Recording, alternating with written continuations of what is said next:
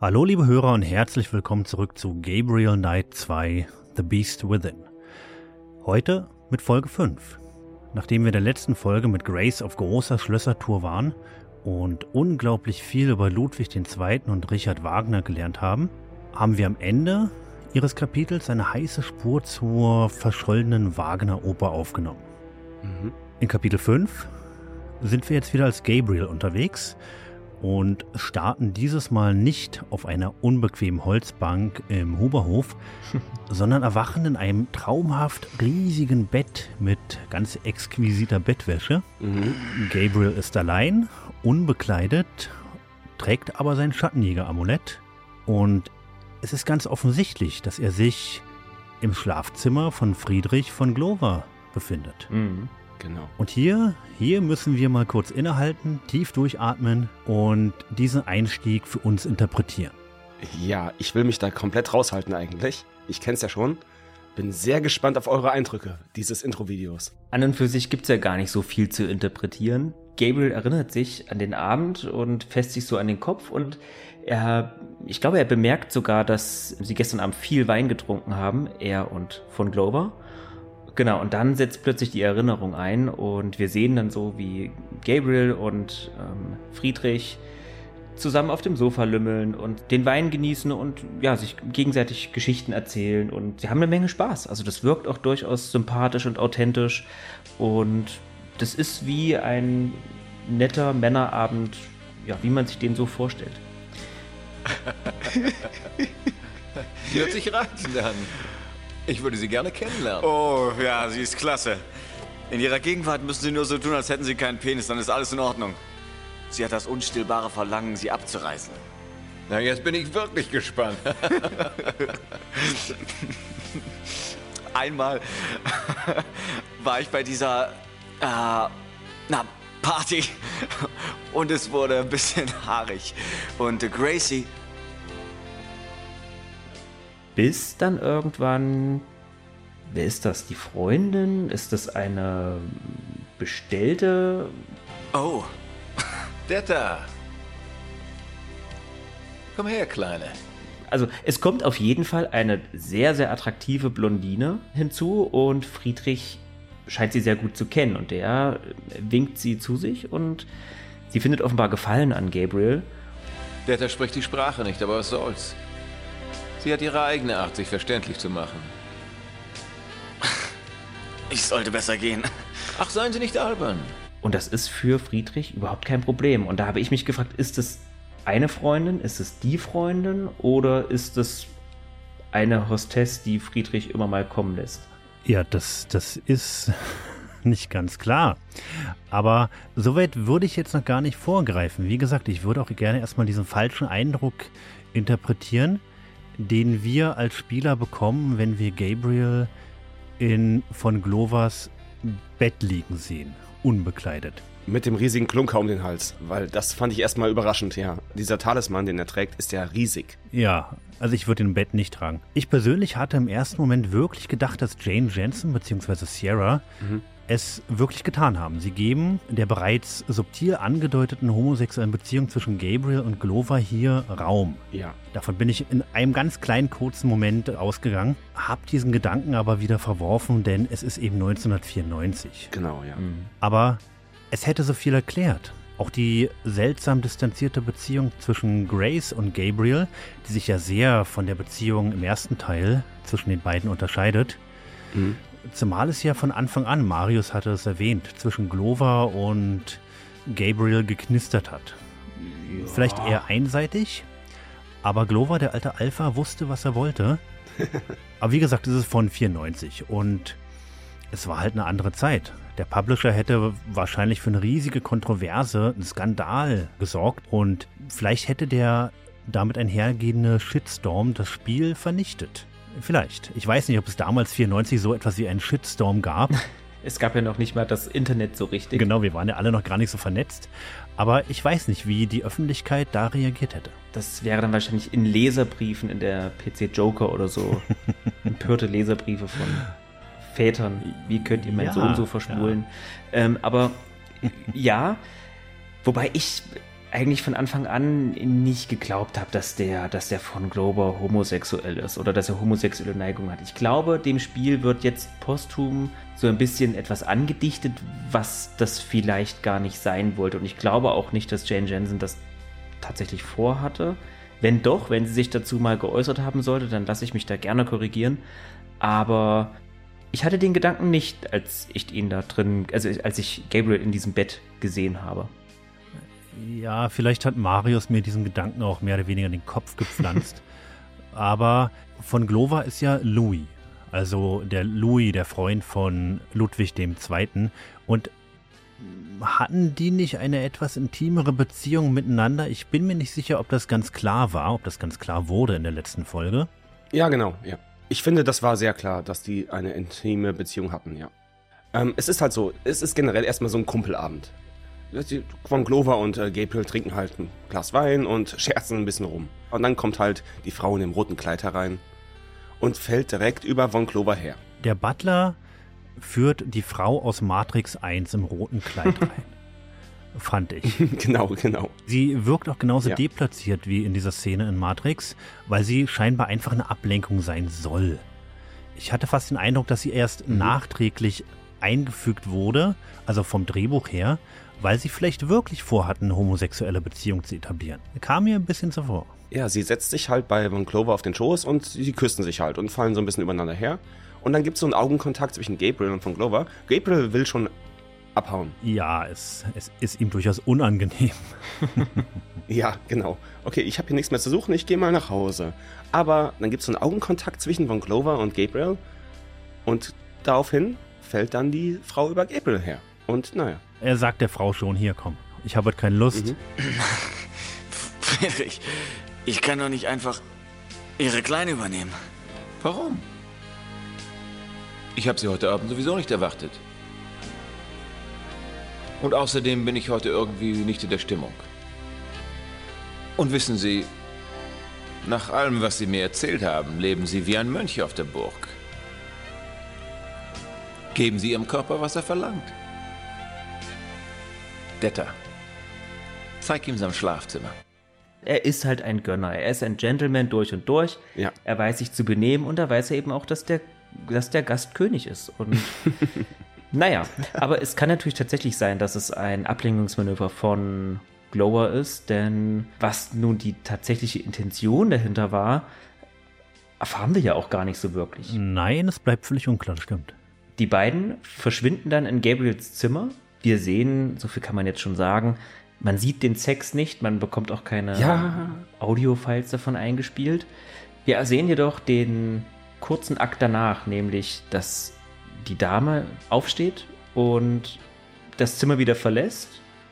Gabriel liegt mit freiem Oberkörper und noch diesem massiven Schattenjäger-Amulett auf der Brust im Bett und scheint zu schlafen. Und dann lugt plötzlich Friedrich von Glower nochmal um die Ecke und starrt Gabriel an. Und das fand ich ein bisschen unangenehm, weil Schlafende zu beobachten hat immer so was Voyeuristisches. Und dabei bleibt es aber nicht, denn von Glower betritt das Schlafzimmer, setzt sich an die Bettkante und da hatte ich dann kurz den Moment, dass ich dachte, na, ist da vielleicht doch was homoerotisches, denn er fängt an und berührt auch Gabriel.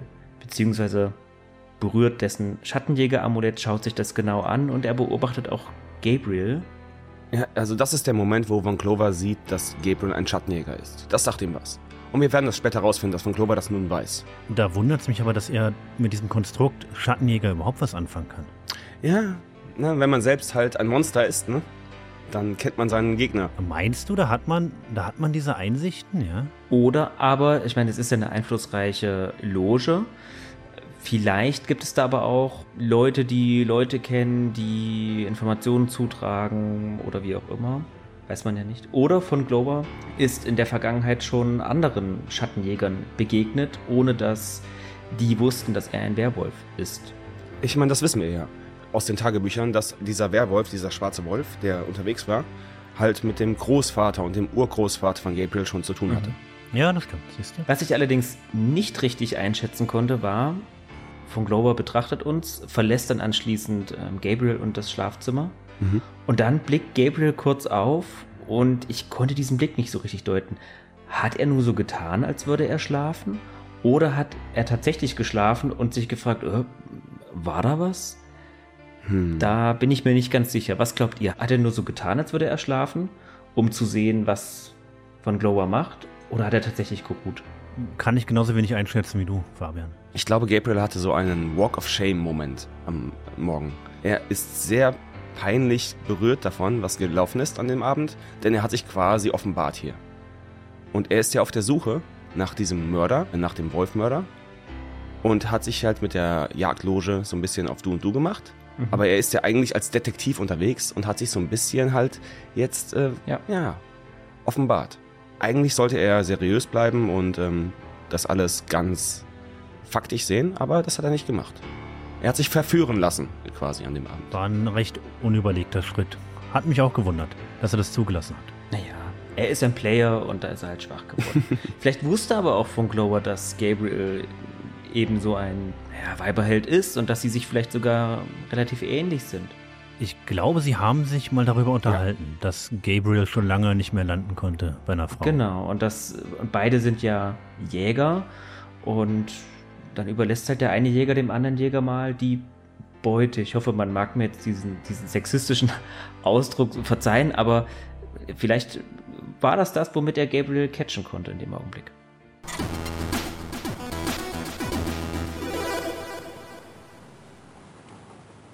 Gabriel packt sich also seine Sachen zusammen und geht nach Hause. Beziehungsweise zum Marienplatz, da landen wir nämlich. Das fand ich sehr seltsam. Ja, die hat die U-Bahn genommen. Aber er steht völlig abrupt mitten auf dem Marienplatz. Mhm. Am Tage. Genau. Ich dachte erst, habe ich irgendwas weggeklickt von dem Intro? Aber scheinbar nicht. Genau. Und jetzt gilt es, dass wir uns daran erinnern, was wir zuletzt gemacht haben in Kapitel 3. Denn unser letzter Schritt war natürlich, dass wir unseren Kassettenrekorder versteckt haben in diesem Magazin, ja in dem Clubhaus des Jagdvereins und ähm, mal sehen, ob da was aufgenommen wurde. Also besuchen wir nochmal Xaver. Ja, siehst du, Maris, genau das habe ich nicht gemacht. Ich bin erstmal zu Übergrau gegangen, Ach, mhm. ah, okay. habe den Brief von Grace geholt und habe mich dann gewundert, warum Gabriel hier sagt, ich möchte nichts weiter Wichtiges mit ihm besprechen, denn ich habe mein Diktiergerät nicht dabei. Ah. Und ich Dödel habe mich gewundert, wo ist denn, wo hat denn der sein Diktiergerät gelassen? Ja, dann ist es mir eingefallen und natürlich, absolut. Das liegt auch daran, dass wir das Spiel spielen über ähm, Wochen und Monate hin. Ja, ja. Und da vergeht halt ein bisschen Zeit zwischen den Aufnahmen, ja. ja, also besuchen wir noch Max Sava hm. im Jagdverein. Ja. Und äh, ja, er hat momentan keine Lust mit ihm zu kommunizieren, sagt er. Ich bin heute nicht in der Stimmung, mit den Toten zu sprechen. Ja, warum sagt er das? Ich dachte, das ist ein Übersetzungsfehler in der deutschen Version. Nein, das ist einfach Gabriel, der keinen Bock auf Xaver hat. Und Xaver hat natürlich auch keinen Bock auf Gabriel. Also sie hatten ein kleines Gespräch. Xaver informiert uns, dass heute ein Clubausflug anberaumt ist. Mhm. Die Männer treffen sich heute, um auf Tour zu gehen. Man wird nicht auf sie warten. Sie sollten versuchen, pünktlich zu sein. Ich werde da sein. Süß, dass Sie sich Sorgen machen. Und ich fand, er tut das mit so einem verschmitzten Blick. Ich, ich bin fast der Meinung, Sava mag uns mittlerweile so ein bisschen. Auch echt? Ja, fand ich. Warum auch nicht, ja? Er lässt uns auf jeden Fall rein. Der Jagdausflug ist natürlich geplant. Wir haben ja zugesagt bei Von Clover. Mhm. Mhm. Auch wenn die anderen Mitglieder nicht so glücklich darüber waren, zumindest etwa die Hälfte. Naja, hauptsächlich von Zell, ja. Ja, von Zell auf jeden Fall. Hm. Äh, Eigner war auch nicht, glaube ich, äh, wahnsinnig dafür und Klingmann auch nicht. Na gut, die haben ja nichts zu melden, war. Genau. Ja, dann schnappen wir uns erstmal unser kleines Diktiergerät, das wir halt versteckt haben.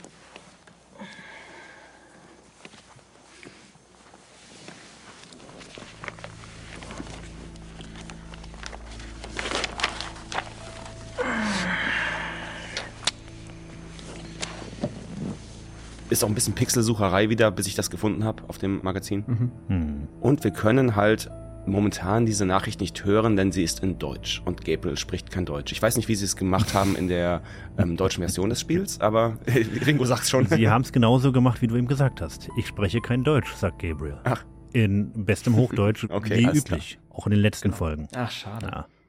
Hm, ich hätte gedacht, sie hätten wenigstens daraus bayerisch gemacht oder so, dass die Logenmitglieder in feinstem Bayerisch da drauf gesprochen haben und er sagt, oh, ich, ich verstehe diese Bauernsprache nicht und besucht dann. Du, das, das wird gleich noch witziger, wenn wir uns das von Übergrau übersetzen lassen. das, ich warte schon die ganze Zeit darauf.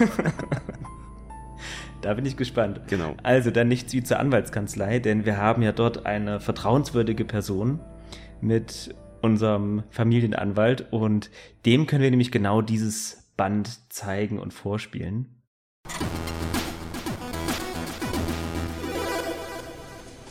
Gabriel, kommen Sie rein. Hey, Harry. Und dann erzähl doch mal, Ringo, wie reagiert er da drauf und was sagt er vor allem im Deutschen? Marius und ich haben es ja im O-Ton gespielt. Ja, also wenn wir bei Harry ankommen, macht erstmal einen Anwaltswitz. Ja. Kann ich Sie um noch einen Gefallen bitten? Ich brauche eine Übersetzung und ich brauche jemanden, dem ich vertrauen kann. Und da fragen Sie mich? Offensichtlich kennen Sie deutsche Anwälte nicht. Harry, Sie sind mir ja einer. Fand ich ganz lustig, dass er diesen Witz macht. Und ja, dann bitten wir Harry eben diese Tonbandaufnahme für uns zu übersetzen. Wir hören in der deutschen Version den deutschen Text vom Tonband und Harry wiederholt es nochmal auf Deutsch. Und es ist sehr unfreiwillig komisch, muss ich sagen. Das kann ich mir vorstellen. Okay. Das ist es. Wir müssen miteinander reden. Wir sollten reden. Nein, Nein. es geht um meine Karriere, verdammt nochmal. Vielleicht sogar mehr, wenn die... Seine Karriere ist in Gefahr, vor allem wenn die Polizei. Ich habe Ihnen doch verboten, darüber zu sprechen. Ich verbot ihn, darüber zu sprechen. Aber ich dachte, dass die Polizei inzwischen schon weiß, dass unsere Wölfe damit nichts zu tun haben. Es gibt Tests, die man mit Leichen machen kann. Die Polizei weiß, dass die Wölfe nichts damit zu tun haben. Es gibt Tests, die man mit Leichen macht. Gut. Ihre ausgebrochenen Wölfe sind keine Killer.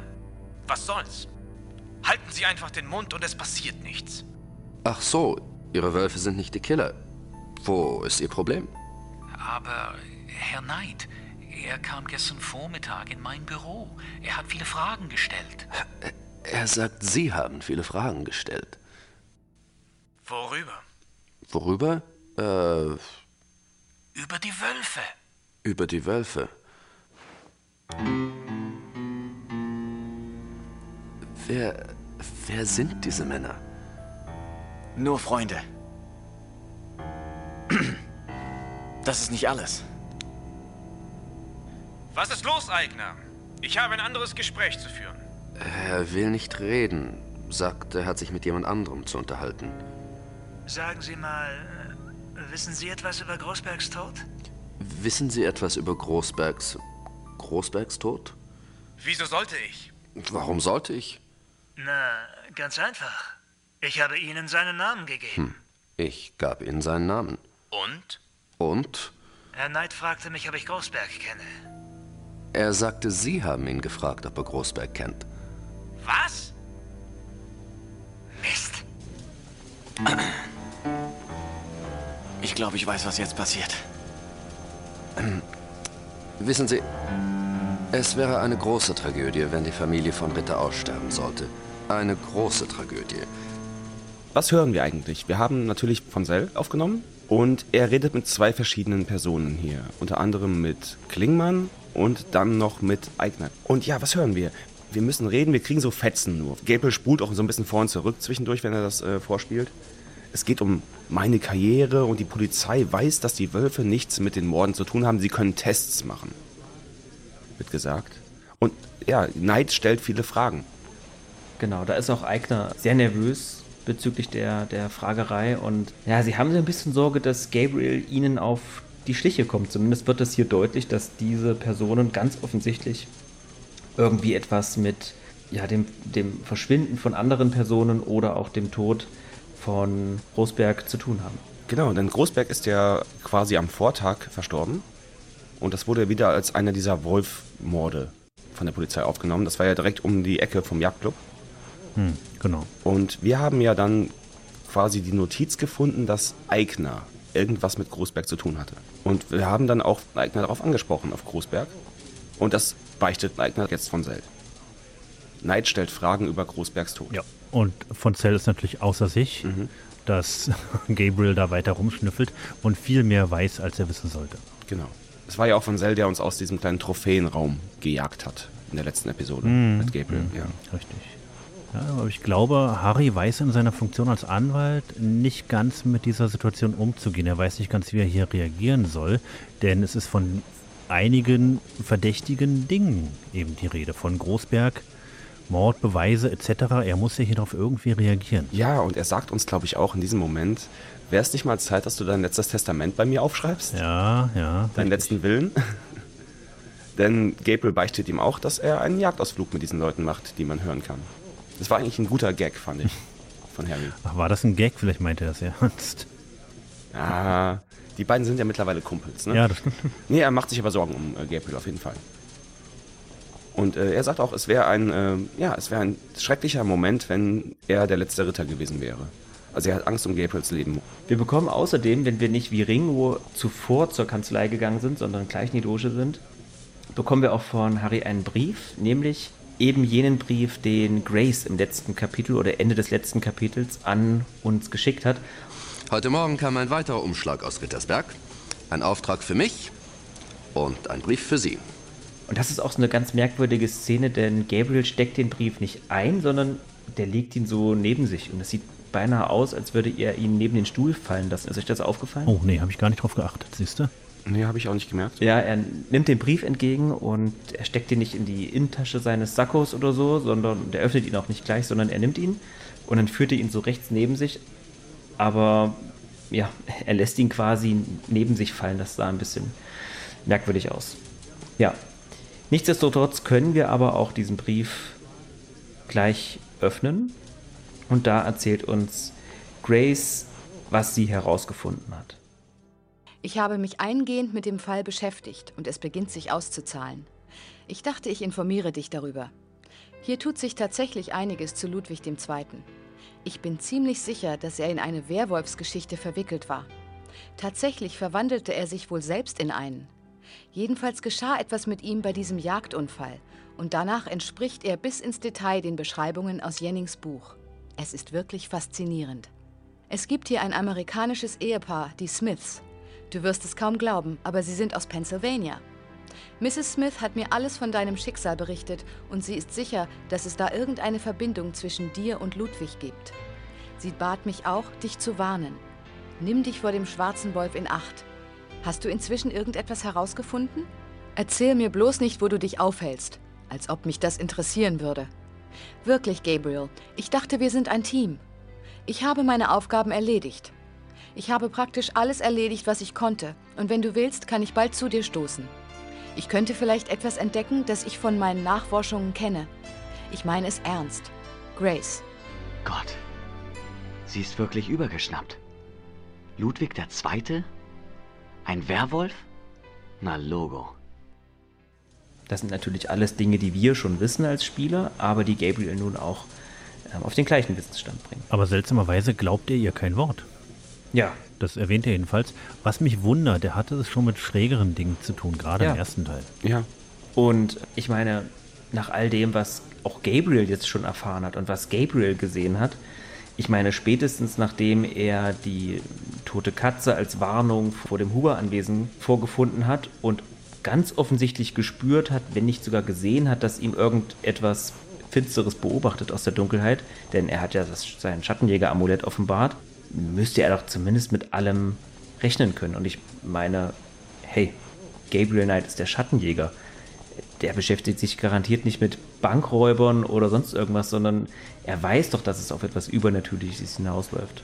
Na gut, aber ich finde, er ist in allem immer ein bisschen langsam, ein bisschen begriffsstutzig und ist eben noch nicht so ein Profi wie Wolfgang. Jetzt haben wir halt das Harry vorgespielt. Wir wissen mittlerweile, was auf dem Tape ist, denn wir konnten ja kein Deutsch vorher. Und naja, es gibt ja noch eine andere Person, die wir dann besuchen können, der wir das vielleicht vorspielen können. So ein bisschen als Handel anbieten können, dieses Tape, damit wir neue Informationen bekommen.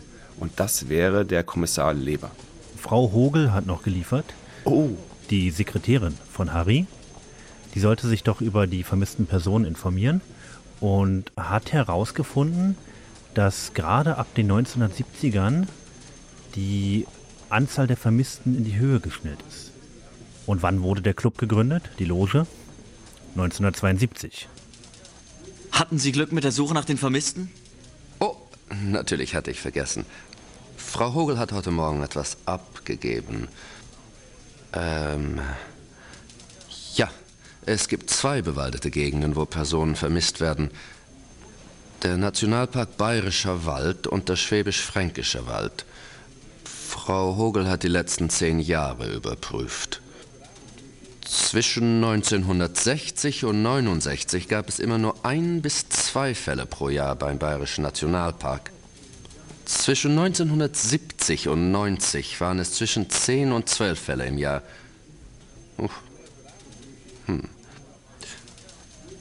Im Jahr 1991 waren es sogar 17, dann wieder nur 12 in 92 und 93.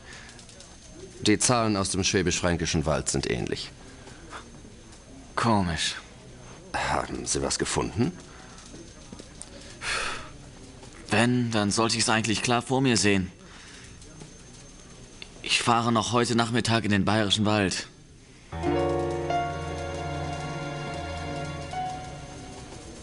Ja, alles sehr verdächtig. Ähm, ich dachte mir genauso wie Marius, dass es Zeit wird, sich irgendwie Unterstützung zu suchen und ja, vielleicht konnte man sogar ein oder zwei Mitglieder der Loge jetzt schon mit diesen Indizien, Beweisen dingfest machen. Und dann habe ich es wie Marius gemacht und habe den Kommissar Leber am Polizeirevier aufgesucht. Also, bis bald, Harry. Bis bald. Auf der U-Bahn-Karte blinkt der Prinzregentenplatz als einziges. Mhm. Also fahren wir mal zu Kommissar Leber, statten ihm einen kleinen Besuch ab.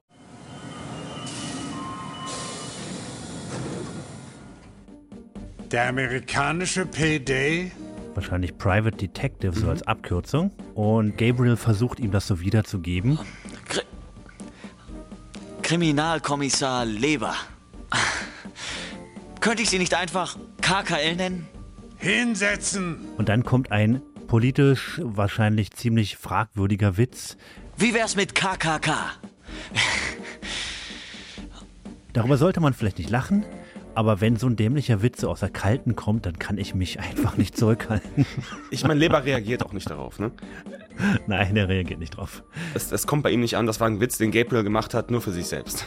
Ich meine, es spielt ja auch 1994 im tiefsten Bayern, äh, spielt der Ku Klux Klan, der, auf den ja hier angespielt wird, äh, keine sehr prominente Rolle. Es ist jetzt in Deutschland, auch in Deutschland in den 90er Jahren, ist das natürlich überhaupt kein Thema, was hier irgendwie eine Relevanz hat für uns. Und amerikanische Geschichte ist, glaube ich, auch für viele Deutsche immer noch ein blinder Fleck. Klar. Richtig. Das wollte ich euch eigentlich auch fragen. Wie war denn das in der englischen Version? War das genauso? Ja, es war KKL und dann KKK, ja.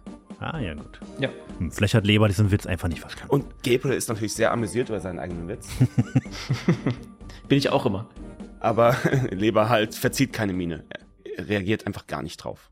Ja, wir können ihn ein bisschen ausfragen, ob es was Neues über den Fall gibt. Richtig. Und ja, es gibt nichts Neues. Wie ist der Status des Falls? Nichts Neues, das ich Ihnen erzählen dürfte. Hm. Gibt es denn was Neues, was Sie mir erzählen können?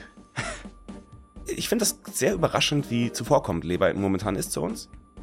Oh, fandest du zuvorkommt? Ich finde, er ist immer noch biestig. Also, das war, deswegen dachte ich auch, diese Anspielung auf KKK wäre auch so ein bisschen, weil Leber eben so, hm, er ist so arg preußisch, auch wenn er natürlich da in Bayern in München sitzt, aber er ist immer schroff, er ist immer so nah am Brüllen. Also, ich habe ihn nicht als freundlich wahrgenommen, aber Und äh, Leber sagt dann wirklich zu einem Zivilisten, nee, wir haben nichts Neues gefunden. Er ist auch so ein bisschen peinlich berührt davon, dass sie nichts Neues haben.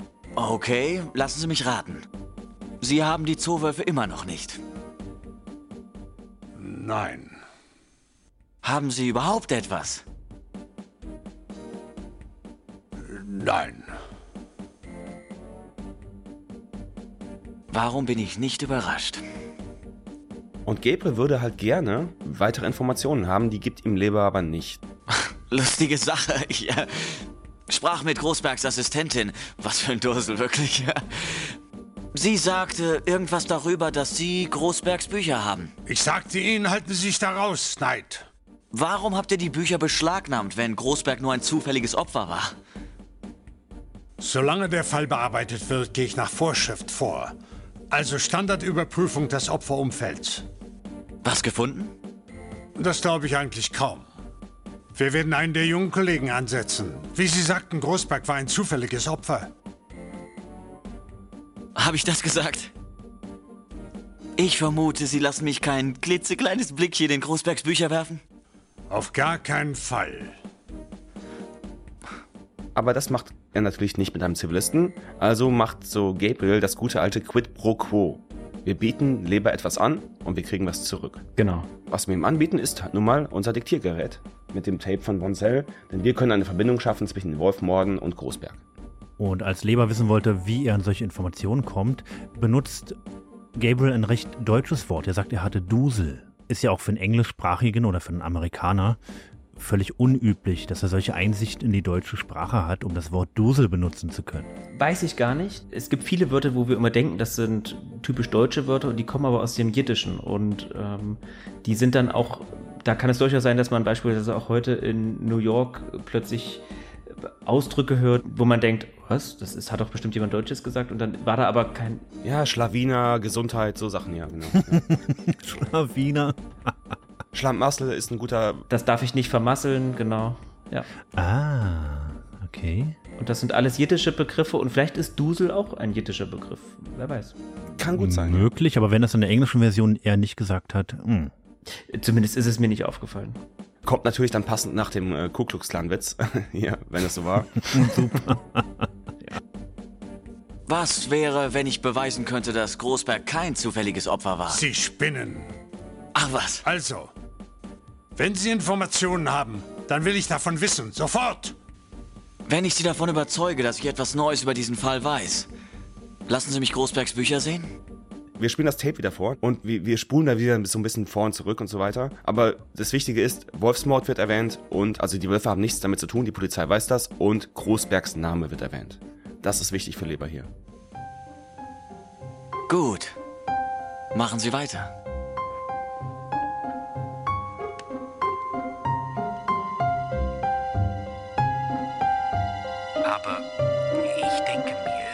Polizei bereits weiß, dass unsere Wölfe nichts damit zu tun haben.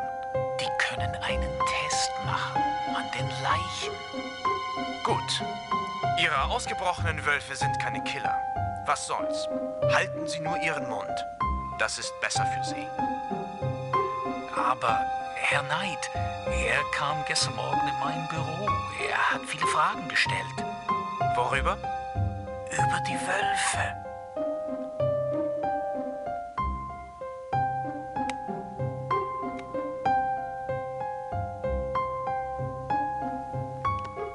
Sagen Sie mal, äh, wissen Sie etwas über Großbergs Tod? Wieso sollte ich? Na, ganz einfach. Ich habe Ihnen seinen Namen gegeben.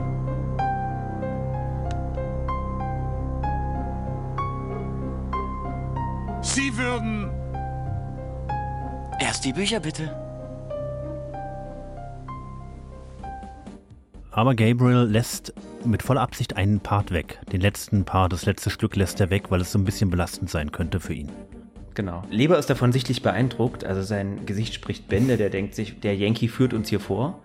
Aber er weiß auch, dass er darauf angewiesen ist, denn er selber hat ja keine Spur. Und ja, so gibt es einen leicht zornigen Anruf bei seinem, ja, ihm unterstellten Kommissar, den er darum bittet, doch Gabriel den Wunsch zu erfüllen und ja, die Akten zum Mordfall mal in sein Büro bringen zu lassen. Statter, bringen Sie Großbergs Akte herein. Danke, Statter, das war alles. Und er sagt dann halt sowas wie, ich komme in fünf Minuten zurück. Genau. Und lässt uns alleine? Ich hole mir einen Kaffee. Sie sollten besser etwas Wichtiges zu erzählen haben, wenn ich wiederkomme. Oder Sie lernen die Strafverfolgung in Deutschland besser kennen, als Ihnen lieb ist.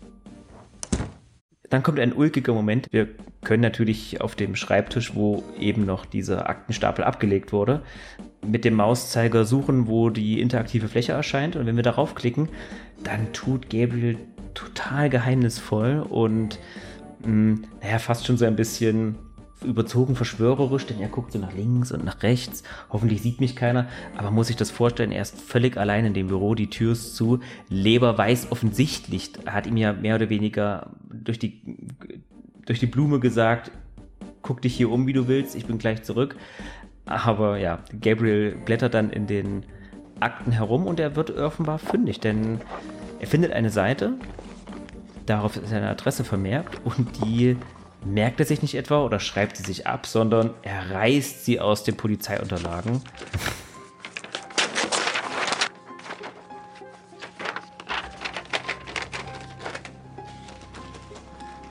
Ob das so beabsichtigt war von Leber, das mag ich mal zu bezweifeln. Ja, es ist eine sehr komische Sequenz. Dieses nach links und rechts gucken und dann einfach zack die Seite rausreißen und das Buch zurücklegen. Als wenn das keinem auffällt. ja, und genau in diesem Moment kommt Leber auch wieder rein, hat seinen Kaffee getrunken.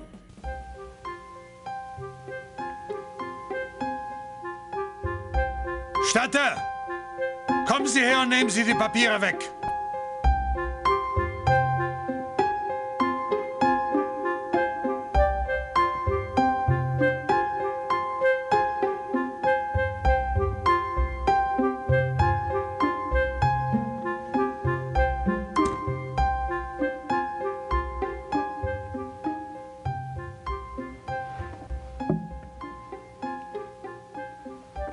Also gut.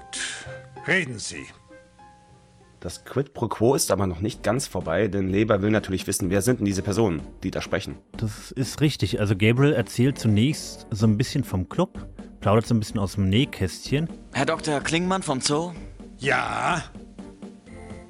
Er gehört einem Club an, ja? Und der Typ, der nach Großberg fragte? Der ist auch in dem Club. Und der dritte Kerl, der mit der Persönlichkeit eines Pitbulls. Weiter? Der Kerl, der nach Großberg fragte, war in einem Adressbuch von Großberg aufgeführt. Die kannten sich. Und der Club, in dem sie alle frequentieren, ist nur ein paar Ecken vom Tatort entfernt. Zufall? Ich glaube nein. Gute Arbeit. Wir werden den Club sofort durchleuchten. Sie werden das Band hier lassen müssen. Oh, einen Moment bitte. Und äh, ja, er nimmt das Tape halt, das wir haben, die Aufnahme von Vonsell, die hat jetzt Leber und wir haben, wie er glaubt, nichts. Ist natürlich nicht wahr. Wir haben die Seite rausgerissen und haben eine neue Adresse. Aber ein Blick in unser Inventar sagt uns, dass wir das von Tape auch noch haben. Was komisch ist, denn er übergibt das definitiv in dieser Videosequenz. Er hat ja etliche Leerkassetten mit dabei. Das und wir haben ja am Anfang erfahren, dass Gabriel so ein, ein doppelkassettigen Audiorekorder hat. Siehst du? Ja, genau. Vielleicht hat er einfach quasi die leere Kassette herausgenommen. Damit hat der Kommissar Leber, wir wissen alle, heute würde man sagen, Boomer sind nicht technikaffin, hat er nicht gewusst, dass das vielleicht nicht die richtige Kassette ist und ähm, dachte, er hat nun das, was er möchte. Hm. Genau. Aber ich glaube, er bereut das dann, als Leber sagt, er möchte diesen Club durchleuchten lassen und will jetzt wirklich handfeste Informationen. Genau. Und da flunkert der Gabriel, frech wie er ist. Ich habe mich da schon reingemogelt. Wenn Sie mit Ihrem Einsatzkommando auftauchen, bin ich erledigt. Sorry, aber es ist mein Fall und ich entscheide. Ich kann nicht einem Zivilisten vertrauen, meine Arbeit zu tun. Wie heißt denn der Club? Der freundliche Wanderer. In der Nähe der Universität. Okay. Ich bedanke mich für die Information. Aber ich möchte jetzt, dass Sie verschwinden. Wir machen das jetzt. Sicher, verstehe. Viel Glück, lieber. Aber warum macht er das? Das habe ich nicht verstanden. Ja, das ist eine gute Frage. Denn eigentlich sollte Gabriel sich freuen, wenn die Polizei diesen Club mal genau unter die Lupe nimmt. Aber nein. Vielleicht fliegt dann seine Tarnung zu schnell auf, eine direkte Kooperation mit der Polizei. Ich glaube, der Verdacht würde sofort auf ihn fallen. Mhm auf das neue Mitglied. Ich glaube, Gabriel ist auch ganz stolz, dass er so, so ein bisschen halt sich in den Club reingeschlichen hat und nicht auffällt. Und das wird natürlich sofort auffallen, wenn die Polizei da auftaucht. Und er möchte weiter geheim ermitteln. Obwohl ich sagen muss, Gabriel nennt ja auch eine völlig falsche Adresse. Naja, die beiden haben im Gespräch zuvor ja besprochen, dass der Club in der Nähe des Tatortes ist, des letzten Tatortes, ja. Macht keinen Sinn. Ja. um die Ecke wird gesagt, glaube ich. Und wie viele Logen wird es da wohl geben, ja? Er sagt tatsächlich, äh, der Club ist direkt um die Ecke von dem Mordfall von Großberg. Und das ist ja wahr. Aber dann gibt er halt eine Adresse, die irgendwie bei der Universität ist oder so in München. Und das ist natürlich ein paar, auf jeden Fall ein paar Blocks entfernt, wenn ich der U-Bahn-Karte etwas vertrauen kann. Ja, vielleicht ein kleiner Fehler im Spiel. Macht keinen Sinn, aber ja. Was nicht ein paar Blocks entfernt ist, ist die Adresse, die wir nun bekommen haben. Denn dabei handelt es sich um einen Herrn Dorn. Der soll wohl Geschäfte mit Großberg gemacht haben.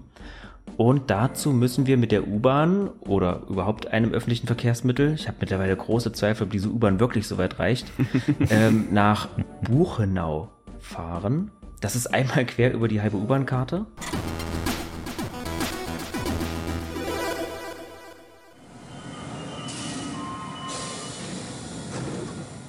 Und dort angekommen finden wir eine Art Bestallung, Bauernhof, mitten im Grün, ein bisschen in die Jahre gekommen und Gabriel klopft an der Tür und uns macht ein ziemlich grimmiger alter Kauz die Tür auf. Hallo, sind Sie Herr Dorn? Ja. Was wollen Sie? Mein Name ist Knight. Ich bin ein Partner von Großberg. Großberg? Der Hurensohn schuldet mir verdammt viel Geld. Und jetzt ist er tot. Wer bezahlt mir das, hä? Ich werde Großbergs Konten verwalten. Wenn Sie mir genau sagen würden, was Sie für ihn getan haben, könnten Sie gleich einen Scheck haben. Ich erzähle niemandem, was ich mache. Wenn Sie mir bezahlen, was mir zusteht, können Sie und ich vielleicht ins Geschäft kommen. Wenn nicht, ich habe genug von Großberg und seinen Partnern. Mhm. Und ja, wir bekommen erstmal keinen Zutritt. Und er will nur mit uns reden, wenn wir ihm das Geld geben. Er nimmt so ein bisschen an, dass Gabriel halt der neue Kontakt ist. Also brauchen wir 14.000 Mark. Ich weiß nicht, wie das heutzutage wäre. Was sind 14.000 Mark heute? Aber ist schon eine Menge Kohle. 14.000 Euro. 14.000 Euro, ja. Im 1 zu 1 mittlerweile. genau. Ja, wahrscheinlich bleibt uns nichts anderes übrig, als diesen Betrag aus eigener Tasche zu zahlen. Aber Gabriel ist ja vermögend. Mhm. Also geht es direkt wieder zurück zu Übergrau. Denn der verwaltet ja unsere Erbschaft.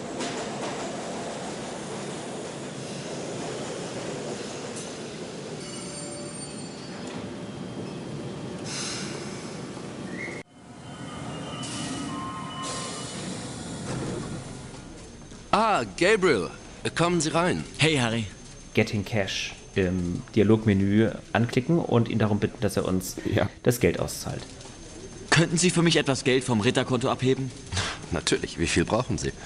14.000 Mark. Der nimmt dann auch gleich den Hörer seines Telefones ab. Hm. Ja, in Ordnung. Frau Hogel, gehen Sie zur Bank und heben Sie mir 14.000 Mark vom Ritterkonto ab. Ja, schönen Dank. Und das geht erstaunlicherweise ziemlich schnell. Man könnte meinen, der Geldautomat ist direkt vor der Kanzlei. Nun bin ich mir gar nicht sicher, ob es 1994 schon EC-Automaten gab. Wie gehen wir davon aus? Es ist direkt um die Ecke eine Sparkasse. Auf jeden Fall vergeht keine Minute, es ist kein Schnitt, kein Nichts. Da kommt die attraktive, und ich betone das deswegen so, weil ich Gabriels Reaktion gleich äh, ja, so typisch finde für, für Gabriel, äh, wieder ins Bild, hat diesen hohen Geldbetrag abgehoben, überreicht ihn Gabriel und der beginnt direkt mit ihr zu flirten und ja, bedankt sich bei ihm. Und Danke, Schätzchen. Ja, das stimmt. Er nennt sie Schätzchen und guckt ihr so hinterher. Hm. Genau. Aber ich finde, sie übergibt dieses Geld mit Stil, denn sie übergibt es in so einer langen Lederbörse. Fand ich super schick. Ich glaube, das ist auch der Moment, wo dann Übergrau ihn darauf hinweist, dass äh, mit 14.000 Mark rumzulaufen ist ziemlich gefährlich, in Bar, in Cash. Ist es klug, so viel Geld bei sich zu tragen? Ich behalte es nicht lange. Vielleicht möchten Sie ein Testament machen, während wir warten? Also ein kleiner guter Gag von Harald, der sich Sorgen um uns macht. Zu Recht. Äh, also, bis bald, Harry. Bis bald. Wir können jetzt noch was erledigen. Ich weiß nicht, ihr habt es wahrscheinlich nicht gemacht, weil ihr das Spiel zum ersten Mal spielt. Aber da wir sowieso am Marienplatz sind, könnten wir jetzt mal kurz nochmal die ja, Metzgerei besuchen. Ja, um jetzt nochmal hin und her fahren zu vermeiden, Marius wusste das, Ringo und ich wussten das, glaube ich, nicht, oder Ringo? Na, wir wussten, dass Gabriel keine Weißwurst mag. Also. genau. Dennoch ist es angebracht, dass man sich jetzt nochmal bei der netten Metzgerdame mit Weißwurst eindeckt, denn das brauchen wir gleich für ein kleines äh, Rätsel. Ja. Und wir wollen jetzt nicht schon wieder hin und her fahren, deswegen nicht widersprechen, wir kaufen jetzt einfach mal die Weißwurst Das funktioniert ein bisschen kompliziert, denn man kann die Frau nicht ansprechen, man muss auch nicht die Weißwurst anklicken, sondern man muss aus dem Inventar die Geldbörse wählen, die Geldbörse auf die Frau anwenden und dann spricht er sie erst an, wir bekommen die Weißwurst. Ich fand, das war das schwierigste Rätsel im gesamten Kapitel. Irgendwie. Ja, es ist komisch, denn man klickt die Frau an und Gabriel sagt nur. Ich glaube, sie spricht kaum Englisch.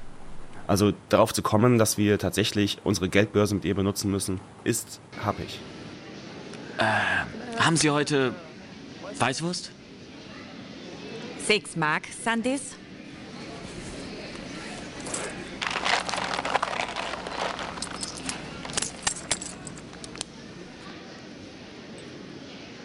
Dankeschön.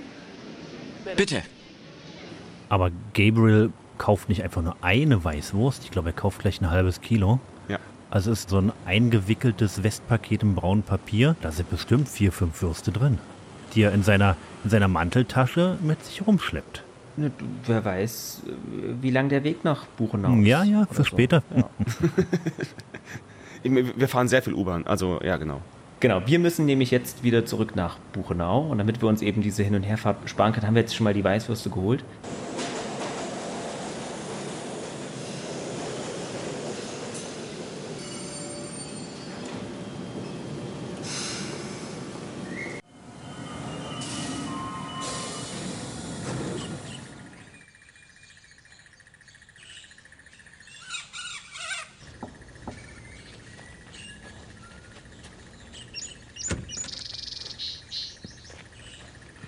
Sie schon wieder. Haben Sie das Geld, das Großberg mir schuldet? 14.000 Mark. In Bar. Wir übergeben das Geld an den Herrn Dorn. Der guckt uns etwas skeptisch an, zählt kurz das Geld, überfliegt das.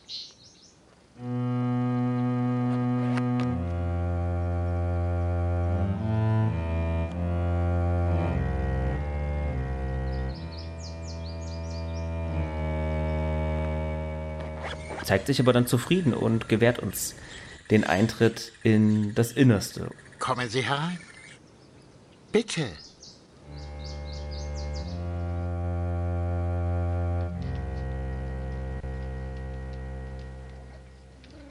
Und wir stellen fest, das ist ziemlich bedrückend darin, oder? Denn wir kommen hier tatsächlich nicht in einen Stall, sondern in einen zum Teil gefliesten Zwinger, quasi. Ja, wie eine Art Zwinger, beziehungsweise sind in, diesem, in dieser Bestallung Zwinger aufgebaut. Also mehrere große Käfige. Und wir erfahren dann, dass hier drin ein illegaler Wildtierhandel betrieben wird, wenn man so möchte. Mhm. Und das fand ich ziemlich beklemmend darin. Ja, also ich fand auch, dass sich das Innere so stark vom Äußeren unterscheidet. Das hat mich sehr überrascht. Ja. Außen ist alter, abgeplatzter, terrakottafarbener Putz. Die Fenster sehen aus wie Sau. Und innen drin sieht's fast modern aus, wie du schon sagst. Es ist, sieht alles irgendwie neu aus, gefliest. Wir haben Neonlampen, die so einen schrecklichen Grünstich haben. Ja. Und hat Ja. euch der Herr Dorn nicht an, an Schauspieler erinnert? Er sieht aus wie ein Bösewicht, auf jeden Fall. Er sieht aus wie ein Bösewicht? Darf ich mal raten? An Jigsaw? Nein. Oh. das kann ich aber irgendwie auch sehen, ja. Der hat ja so einen Mantel an mit Pelzkragen, sieht so nach 70er-Jahres-Stil aus generell.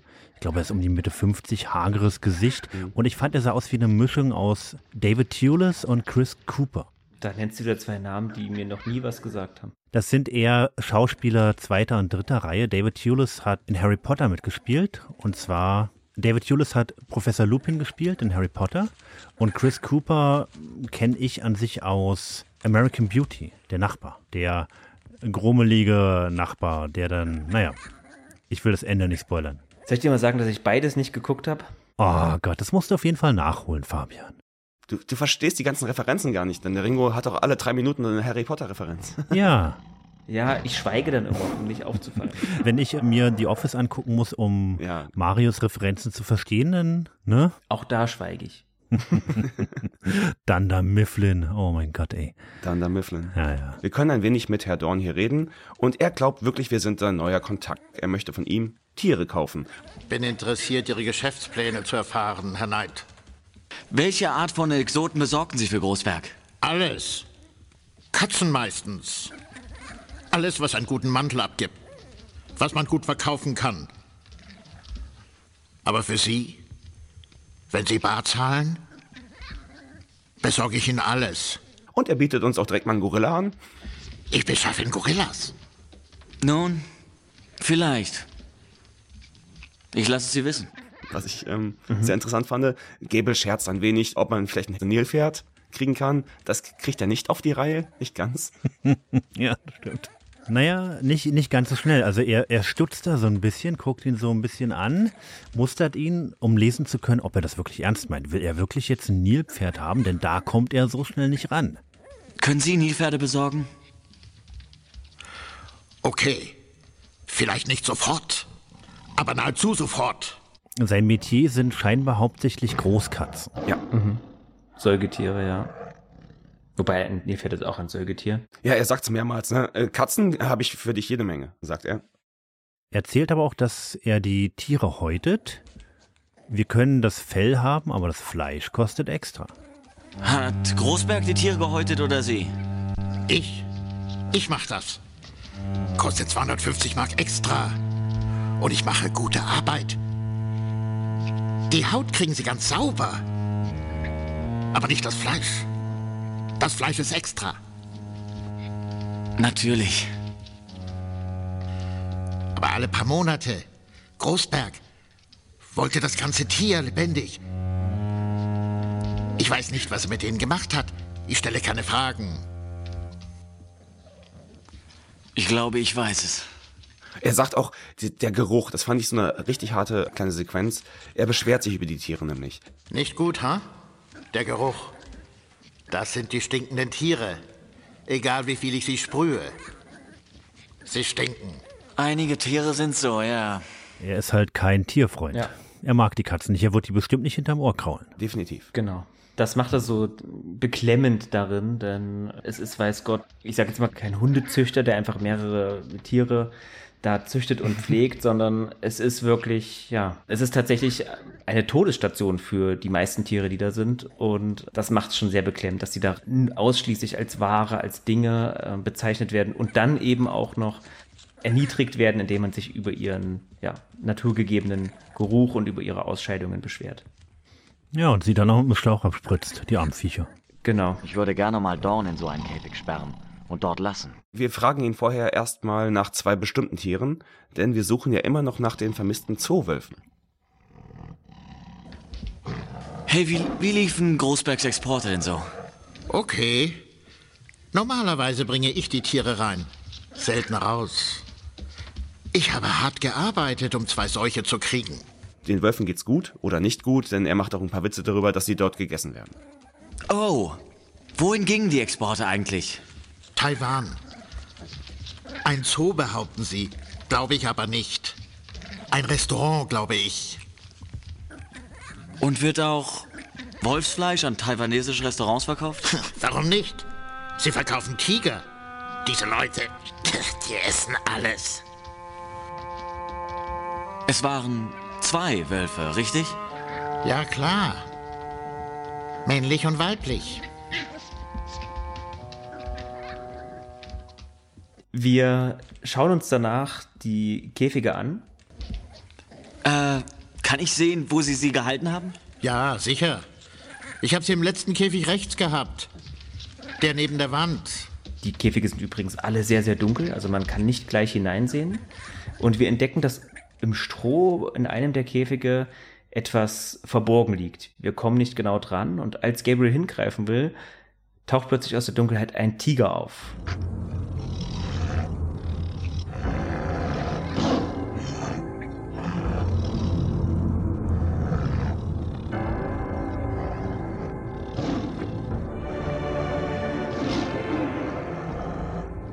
Der knurrt uns an. Wir wissen, wir sollten da jetzt nicht nochmal reingreifen. Ich weiß gar nicht, ob man hier sterben kann an dieser Stelle. Vermutlich nicht, nein. Ich habe es ausprobiert. Er zieht dann nochmal zurück. Die Katze faucht zwar und geifert so ein bisschen und schlägt nach uns, aber wir können nicht sterben. Okay. Aber du, das musst du erst mal sehen, diese Stelle im Heu. Also Ja. hätte sich der Mauszeiger nicht verändert zu so einem Schwert, wie es immer macht, ich hätte es nicht gefunden. Da ist doch was drin.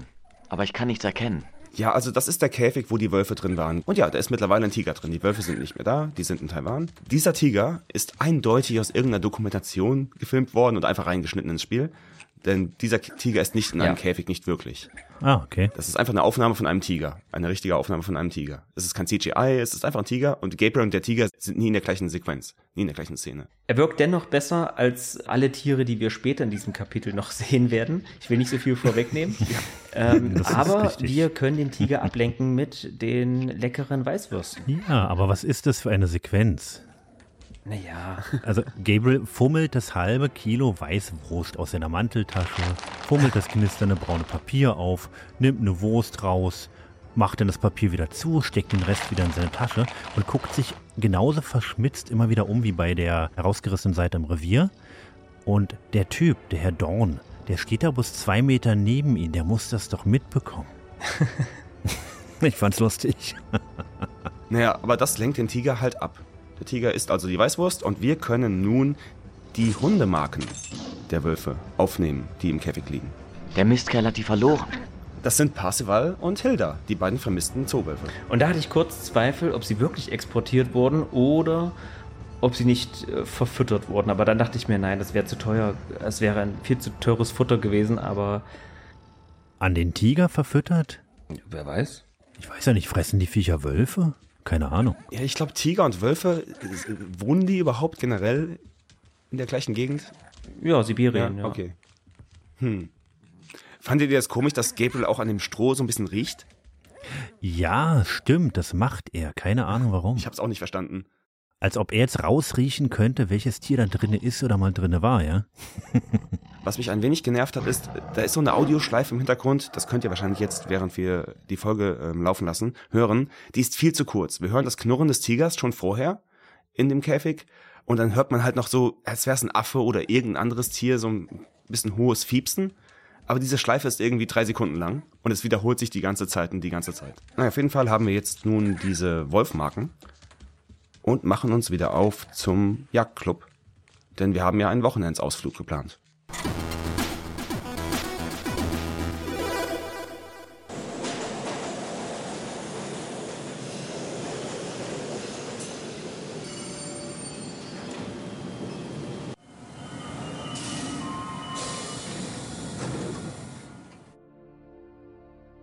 Ja, im Jagdclub angekommen, geht's dann auch sofort los. Die ganzen Mitglieder sind schon versammelt. Ja, natürlich. Guten Saba, Morgen. Wie geht's? Gut, gut. Von Sell übrigens in einer komischen roten ähm, kurzen Hose. Das fand ich sehr amüsant. Das ist keine kurze Hose, das ist eine Reiterhose. Ach so, okay. Ja, das ist äh, vom Schnitt, wer nicht weiß, was damit gemeint ist. Am ehesten kann man, wenn man sich einen, einen typischen Wehrmachtssoldaten vorstellt in der Paradeuniform oder so ein, ich glaube, das ist für die meisten Leute am präsentesten, wenn, ich, wenn man das so sagt, dann sind es diese Hosen, die unten am Knie abwärts sehr, sehr eng anliegen, weil man da eben Reiterstiefel dazu getragen hat und oben so ein bisschen Pump sind. Das ist, ja, eine Reiterhose. Hat man früher so getragen. Heute vielleicht nicht mehr so in Mode, aber Ah, okay. Aber ich finde, es ist hier eine sehr kameradschaftliche Stimmung. Die kommen alle hinten aus dem Hauptraum, freuen sich, scherzen und reden miteinander, sammeln sich zum Aufbruch im Foyer vorne bei Xaver. Ja, von Zell hm, ignoriert uns, glaube ich, mehr oder weniger. Aber Gabriel ist völlig unvorbereitet. Da sind sie ja. Marschbereit?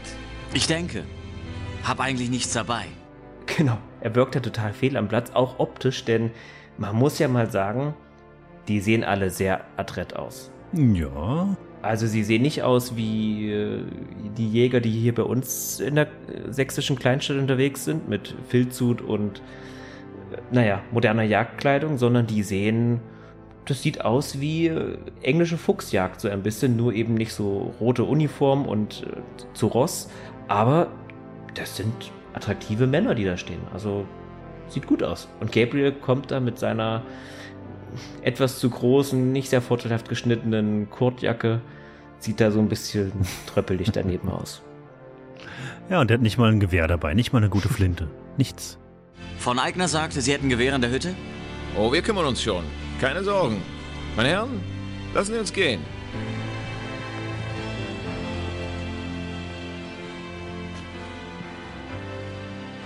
Und wir wissen ja auch durch die Connection zu Dorn und Großberg, dass dieser Jagdclub, vielleicht so ein bisschen wie die englische Fuchsjagd, die gehen nicht wirklich jagen, jagen, sondern sie setzen Tiere im Wald aus und gehen die dann jagen. Sie holen sich irgendwelche exotischen Tiere, die werden ausgesetzt und dann geht's hinterher. Und hattet ihr da auch kurzzeitig den Gedanken, was ist, wenn wir unfreiwillig, also ohne dass wir es wissen, vielleicht die Jagdbeute sind? Damit hatte ich eigentlich sogar fest gerechnet. Mhm. Aha. Also ich hatte hier in dem Moment, als man uns da willkommen geheißen hat und sich plötzlich alle einig waren, auch die, die vorher so ein bisschen im Zwist miteinander lagen. Und wir erinnern uns, von Glover hat ja von Zell einmal mächtig zusammengestaucht in der Jagdloge. Und auch die sind plötzlich total nett und kumpeln so miteinander. Und man merkt plötzlich diese, diese Verschworenheit in dieser Gemeinschaft. Und da wirkt Gabriel so außen vor, als würde er wir nehmen ihn zwar mit, aber so richtig gehört er nicht dazu. Und das, ich hatte für einen Moment das Gefühl, ah, vielleicht könnten wir jetzt auch das Großwild sein, auf das hier die Jagd eröffnet. Mal gucken, wo uns das hinführt. Man is the greatest game. Wäre von Glover uns auch nicht so zugetan gewesen, wir wären nie gleich so früh als neues Mitglied auf so einen, ja doch intimen Ausflug mitgenommen worden. Ja, stimmt, das erweckt den Eindruck, ja. Mhm.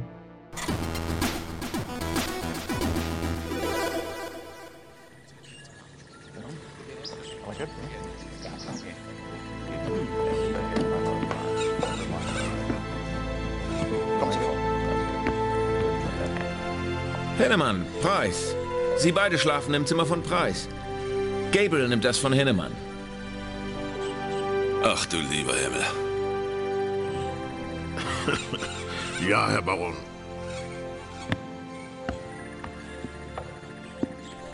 Ihr Zimmer ist die Treppe hoch auf der linken Seite. Heute wird ausgeruht. Morgen wird gejagt. Super. Kann's kaum erwarten. Die Jagdhütte ist, wenn man so möchte, ganz ähnlich des Huberhofs, kann man so sagen. Wahrscheinlich ist das einfach der bayerische Landhausstil, so würde man das vermutlich beschreiben. Richtig, ja, genau. Ähm, es sind weiße Wände, es sind holzfarbene Türrahmen, Bettenschränke, alles so aus Massivholz, es sind hölzerne Balken an der Decke. Es sieht alles sehr, sehr ähnlich aus wie im Huberhof. Mich würde es nicht wundern, wenn das sogar teilweise dieselben Kulissen sind mit anderen, mit anderem Mobiliar, was dann immer hineingetragen wurde. Das Jagdhaus hat mindestens eine Etage. Es geht eine Treppe hinauf Hm. und im Obergeschoss befinden sich dann die privaten Schlafgemächer, die Mhm. Schlafzimmer der einzelnen Mitglieder. Richtig. Genau.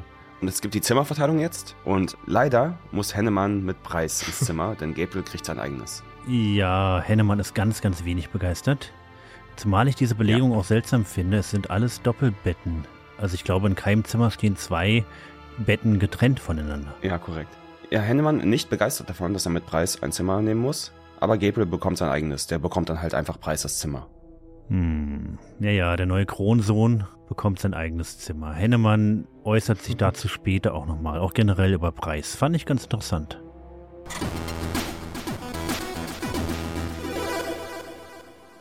Ja, da gibt's sechs Zimmer. Dort oben in diesem ersten Stock. Mhm. Und wir können jetzt mal eins nach dem anderen besuchen. Wir beginnen halt in Gabriels Zimmer. Da setzen wir wieder mit ähm, Spielen an. Und ja, es ist sauber. Es hat ein eigenes Badezimmer. Jedes Zimmer hat ein eigenes Badezimmer. Was ich überraschend fand. Ja, ich muss auch sagen, der Begriff Jagdhütte trifft es hier auch überhaupt nicht. Gerade wenn wir nachher außen vor diesem Haus stehen, es ist doch eher ein Landhaus, oder? Ja. Und jedes Zimmer ist das gleiche Zimmer. Die haben das natürlich alles in demselben Zimmer gedreht. Also die sind alle identisch. Die sind nur gespiegelt manchmal, aber das war's. Ja.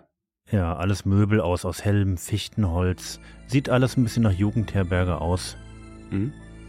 Ja, wir können uns einen Schrank aufmachen.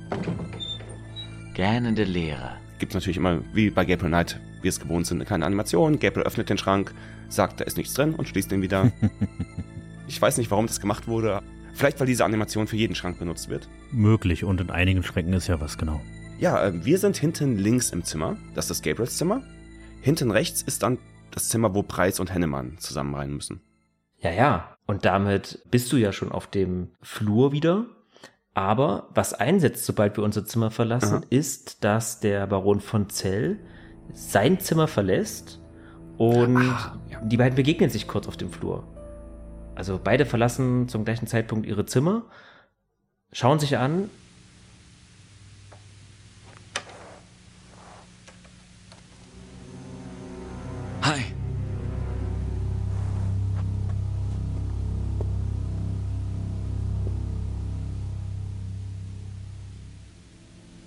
Von Zell dreht sich um und verschwindet.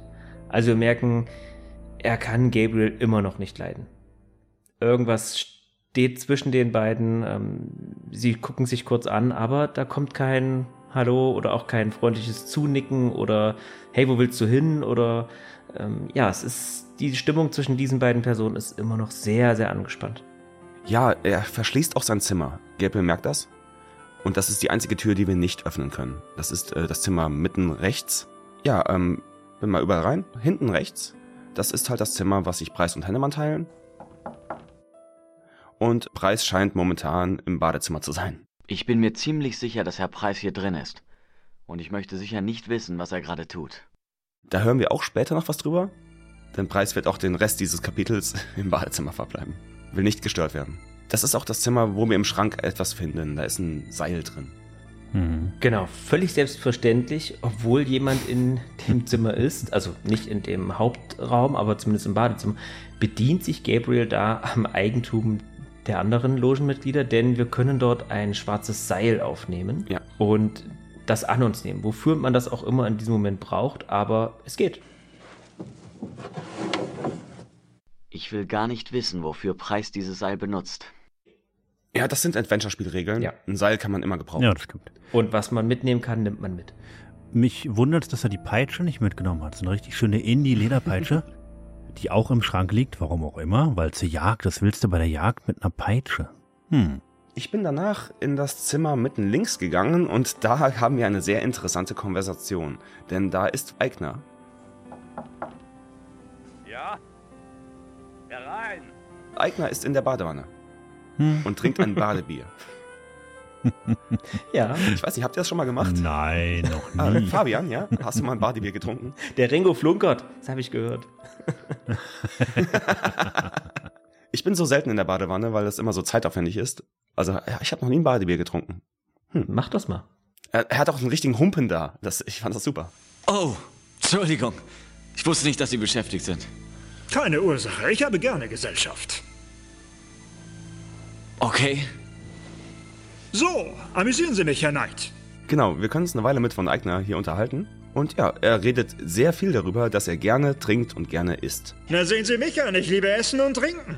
Ich besitze eine Metzgerei und ein Brauhaus, was bedeutet, dass ich Leute liebe, die Essen und Trinken lieben. Und wenn ich das zur Staatsreligion machen könnte, würde ich das tun. Und ich muss sagen, meine Stimme hat er. Ich fand das total verrückt. Also das ist der, der merkwürdigste Dialog im ganzen Spiel bisher. Dass ein nackter, beleibter, älterer Mann Bier trinkend in einer Badewanne sitzt und wir uns mit ihm über den Fleischkonsum unterhalten. Das ist, das fühlt sich, das fühlt sich komisch an. Ich finde, das fühlt sich sehr deutsch an. Auch. Oder was halt äh, Leute über Deutschland denken, wie wir sind. Ja gut, stimmt, wir sind freizügig, ja. Wahrscheinlich, ja. Ich weiß nicht, ob ihr mal einen Badeschnitzel gegessen habt, aber ja. Das, das, so fühlt sich das für mich an. Ja, ähm, wir können von Eigner hier auch auf Großberg mal ansprechen. Denn das ist ja die Connection, die wir gemacht haben. Wissen Sie, was für ein Tier wir morgen jagen werden? Hirsche, vermute ich mal. Oh, hm, das ist ja schade. Ich meine, zu schade, dass es nichts Interessanteres gibt, das wir jagen könnten. Wie meinen Sie das? Na, Großbergs Tod wird es schwierig machen, noch was Anspruchsvolles zu finden. Leoparden, Löwen oder sowas. Waren Sie der Hauptkontakt des Clubs zu Großberg? Ja. Der Handel mit exotischen Tieren ist nicht gerade legal in unserem Land. Die anderen wollten damit nichts zu tun haben. Richtig, aber da merkt Gabriel, dass er hier zu viel erwähnt hat, dass er zu viel gesagt hat, denn Eigner reagiert hier nicht mehr ganz so freundlich. Genau. Sie stecken gerne Ihre Nase in andere Leute Sachen, ja? Finden Sie? Er weist uns auch darauf hin, dass wir uns nicht mit von Sell anlegen sollen. Und ja, wir reden so ein bisschen über das Tape, das wir aufgenommen haben. Denn dort fragt ja Von Sell nach Großbergs Namen. Er möchte halt diese Connection selbst haben, die Von Eigner hatte mit Großberg. Was hat Baron von Zell mit Großberg zu tun? Gar nichts. Aber er kannte Großberg. Sie haben ihn nachts im Club nach Großberg gefragt. Ach, was für große Ohren Sie doch haben. Sie gaben von Zell Großbergs Namen. Warum? Weil er mich danach gefragt hat. Ja, und Gabriel offenbart so ein bisschen viel hier. Denn Gabriel mutmaßt nun, ah, dir wurde angeboten, du hattest Schulden mit Großberg, das wussten wir. Vielleicht kann man die ja so ein bisschen halbieren oder einfach mal stornieren, wenn du halt von Sell den Namen verrätst. Und jetzt ist er tot? Könnte Ihre Bereitschaft, Großbergs Namen zu verraten, etwas mit Ihren Schulden bei von Zell zu tun haben? Woher wissen Sie von dem Geld? Sie sind doch erst ein paar Tage im Club. Hat der Baron was erzählt? Ist doch kein Geheimnis. Von Zell ist schließlich Bankier, oder? Das ist richtig, er ist Bankier. Und ich, ich bin ein erfolgreicher Geschäftsmann. Na also. Und für einen kleinen Gefallen hat er Ihnen Ihre Schulden halbiert. Ich verstehe. Aber Gabriel sagt auch, das ist nicht deine Schuld, dass er tot ist. Du hast da nichts mit zu tun. Ich finde, Gabriel zeigt so ein bisschen seine Hand hier. Was ein Fehler ist. Ja, das ist richtig. Er stellt zwar viele spitzfindige Fragen, aber gibt zu viel Informationen preis. Mhm. Und du weißt ja nicht, ob Eigner jetzt gleich zu von Zell rennt oder zu Glover und Petzt. So vertraut sind wir alle noch nicht. Ja. Aber Eigner sagt auch, dass von Zell mittlerweile nicht mehr der beliebteste im Club ist, seit er sich so stark verändert hat. Von Zell kennt sich selbst nicht mehr. Ich dachte, da er nicht mehr von Glowers Liebling ist, wollte er vielleicht aufhören und, äh, und äh, seinen eigenen Club aufmachen. Und Sie hätten ihm dabei geholfen, sich selbstständig zu machen. Wäre mir recht gewesen, wenn er gegangen wäre. Und nicht nur Eigner, sondern auch einige andere aus dem Club sähen ihn gerne gehen.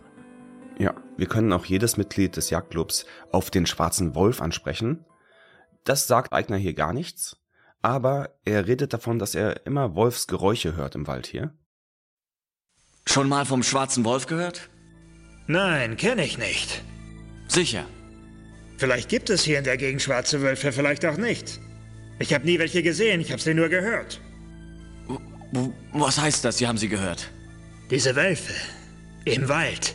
Ich bin froh, dass ich sie nie gesehen habe. Sie machen so furchtbare Geräusche. Da stehen einem die Haare zu Berge. Und das, obwohl es ja eigentlich keine Wölfe da geben sollte. Genau, das haben wir ja von Klingmann gehört, dass im Bayerischen Wald eigentlich keine Wölfe unterwegs sind. Sie meinen, dass Sie hier in der Gegend Wölfe gehört haben? Ja, natürlich. Gehen Sie in der Dunkelheit da ja nicht raus, Herr Knight. Diese Wölfe. Manchmal scheint es, als wären die ganz in der Nähe. Aber Klingmann hat mir gesagt, dass Wölfe in Deutschland ausgestorben sind, außer vielleicht in den Alpen. Wir sind nicht in Alpennähe, oder? Ja, da täuscht sich der Herr Doktor offensichtlich. In den Wäldern gibt es Wölfe. Ich habe sie doch selbst gehört. Viele Male. Tja, aber das war's, ja. Das Bier wird warm, das Wasser kalt. Wenn Sie sich nun zurückziehen wollen, Herr Knight, das Wasser wird langsam kalt. Oh, klar, kein Problem. Und schließen Sie liebenswürdigerweise die Türe. Im Zimmer vorne links, das ist Klingmanns Zimmer. Kommen Sie. Der liegt auf dem Bett, ist nicht sehr erfreut darüber, dass wir da sind. Was wollen Sie, Knight? Nur ein paar Antworten. Wirklich? Na, dann sehen Sie sich mal die Wunde dieses Zimmers an und dann gehen Sie. Ich brauche Ruhe. Ich weiß nicht, können wir in diesem Moment schon die Interaktion mit ihm machen? Ich hab's nicht gemacht. Ich weiß, welche Interaktion du meinst, aber ich hab's einfach noch nicht gemacht. Dann ignorieren wir das einfach mal. Genau, machen wir später. Ja, denn Gabriel hat gar keine Lust mit Klingmann zu reden. Und Klingmann will auch nicht mit Gabriel reden. Perfekt. A Marriage Made in Heaven. Unten rechts ist von Glovers Zimmer. Mit dem können wir auch nicht reden. Ja. Er bittet uns rein, auch in der deutschen Version mit einem Enter. Oh, echt? Ist einfach nicht übersetzt, ja. Oh, komisch. Und hast du dann auf Return gedrückt und, ähm, nein. ah, ah, sorry. Sehr witzig. Ja, wir können uns mit Von Glover komischerweise nicht unterhalten. Richtig, es gibt nur einen Satz, ein ganz kurzer Dialog. Er empfiehlt uns, spazieren zu gehen. Genau. Alle gut angekommen? Aha. Hübsch hier. Ja, nicht wahr? Sie sollten spazieren gehen. Die Wälder sind herrlich und Sie könnten für die Jagd morgen ein paar Spuren suchen. Gute Idee. Und das Wir war's. können nicht über die letzte Nacht reden, quasi. Was ich ja gerne mal gemacht hätte. Ja, das stimmt, das wäre durchaus sinnvoll gewesen. Aber hm, Du wolltest ihre Nummer haben, stimmt? Oh, ja. Und dann können wir runter in den Hauptraum. Der ist komplett mit Kiefernholz verkleidet. Das ist wieder so ein gemauerter Kamin aus Feldstein, ähnlich wie bei Grace im Schloss. Ich wünschte, jemand würde hier ein Feuer machen. Trophäen, Bilder und Fälle an der Wand. Ja. Und hier unten sitzt Hennemann und ist schon wieder am Saufen. Jo. Der ist nämlich geflüchtet, quasi vor Preis. Hm. Herr Hennemann, sieht so aus, als könnten wir endlich reden. Naja, solange mein Glas voll ist, können Sie mich fragen, was Sie wollen. Weshalb wollen Sie denn mit Preis nicht in ein Zimmer? Sie haben das vielleicht nicht bemerkt, aber der Mann ist ein verdammtes Schwein. Warum der Baron zu ihm hält, werden wir nie erfahren. Ich kann Ihnen sagen, was er gerade da oben macht in seinem Zimmer. Er hat sich im Badezimmer eingeschlossen. Aber er nimmt kein Bad. Ja, Sie können so einem Mann nicht den Rücken zuwenden. Niemand ist sicher. Das habe ich nicht ganz Ja. verstanden. Na, ich glaube, das ist ein ganz schlechter ähm, Masturbationswitz. Ja. Aber so lange wie der da im Bad ist, der braucht ganz schön lange. Ja, vielleicht ist das auch im Alter so, Ringo. Ja, aber Hennemann sagt doch, er protzt mit seiner Perversion. Da bin ich mir auch nicht sicher, was er meint. Wissen Sie, seine Natur geht mit ihm durch. Okay, andere Männer sind auch so. Die denken nur an das, was zwischen ihren Beinen hängt. Und Preis äh, hat überhaupt keinen Respekt für normalen menschlichen Anstand. Er protzt mit seiner Perversion. Ist das nicht, worum es in diesem Club geht? Mit seinen Instinkten eins werden und so? Zurück zur Natur? Ja, okay, so ist es. Ähm, Das ist eine Frage für den Baron, nicht für mich. Ich, ähm, ich sage nur, wie ich Preis sehe. Ja. Na, vielleicht ist es ja tatsächlich so, dass er sehr freizügig ist und sich gerne zeigt. Ne? Vielleicht hat er da so, so was Exhibitionistisches. Ach, meinst du, er, er kommt nach dem Duschen ohne Handtuch raus zu Hennemann ins Ja. Zimmer und. Hm. In der Uncut-Version sieht man dann, ihn dann im Raum stehen und da ist es dann so, dass da, weiß nicht, so ein kleines Männchen dann im Vordergrund des Bildes steht und verdeckt da das Nötigste. Und Aha, ja. So eine Austin Power Sequenz quasi. Ja, Genau. ja, das wäre mal witzig gewesen. Nein, ist natürlich nicht so. Ja, was ich ähm, richtig gut fand, ist, wir können Hennemann hier über jedes Mitglied des Jagdclubs ausfragen. Und er gibt uns dann halt so ein bisschen seine Meinung über jedes Mitglied. Sind Sie mit irgendjemand besonders vertraut im Club? Ich komme besser mit denen aus, die nicht so sehr an sich selber denken. Von Eigner? Ja, von Eigen ist ein guter Mann. Dr. Klingmann ebenfalls. Er kommt oft ins Stoniesel und hebt gern einen mit mir. Weil Klingmann spricht ja auch wieder über die Jagdphilosophie. Denn Klingmann wurde von Von Zell in den Club eingeladen. Das ist eigentlich das neueste Mitglied vor Gabriel. Sie und Klingmann sind ein ungleiches Paar. Über was reden Sie denn so? Herr Doktor diskutiert gerne über die Clubphilosophie. Er ist sehr enthusiastisch. Ich glaube, deshalb wollte er ja überhaupt dabei sein. Sie sponserten Klingmanns Beitritt? Ich? Nein, von Zell. Von Zell? Der ist nicht gerade der einladende Typ. Ah, dachte ich auch. Als von Zell Klingmann hereinbrachte, glaubte ich, sie würden sich sehr gut kennen. Hm, aber so wie Klingmann seine Fragen stellte, zeigte, dass er von Zell gar nicht kannte. Na gut, ist ja auch egal. Wer kann schon sagen, dass er von Zell durchschaut? Hm. Ja, was er über Preis sagt, das wissen wir ja. Den kann er gar nicht leiden. Ja, obwohl er über Preis etwas ähnliches sagt, wie Preis im Vorfeld über ihn selbst, über Hennemann, offenbart hat.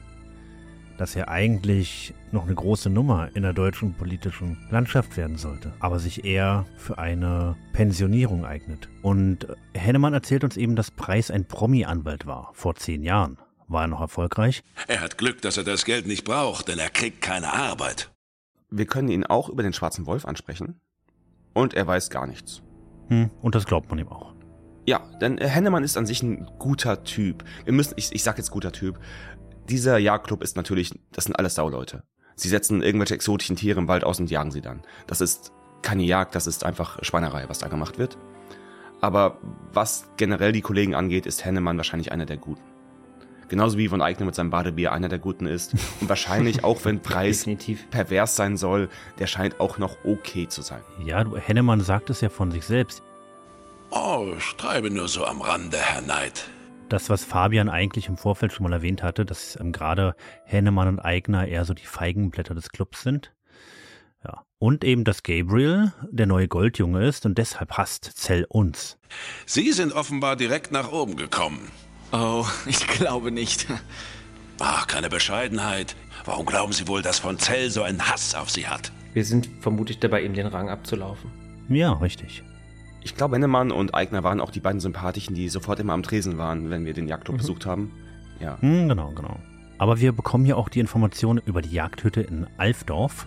Haben Sie noch andere Ländereien, wo Sie jagen? Ja, wir haben eine Hütte bei Alfdorf. Aber wir fahren da nicht so oft hin. Sie ist nicht so bequem wie die hier. Alfdorf. Und die liegt im Naturpark Schwäbisch-Fränkischer Wald.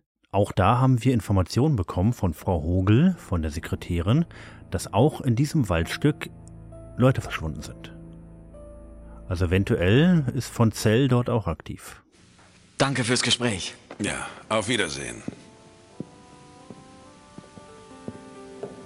Wir können noch eine Kleinigkeit erledigen hier, in diesem großen Saal, in dem wir sind. Und da ist ein Schrank und da ist eine Laterne drin.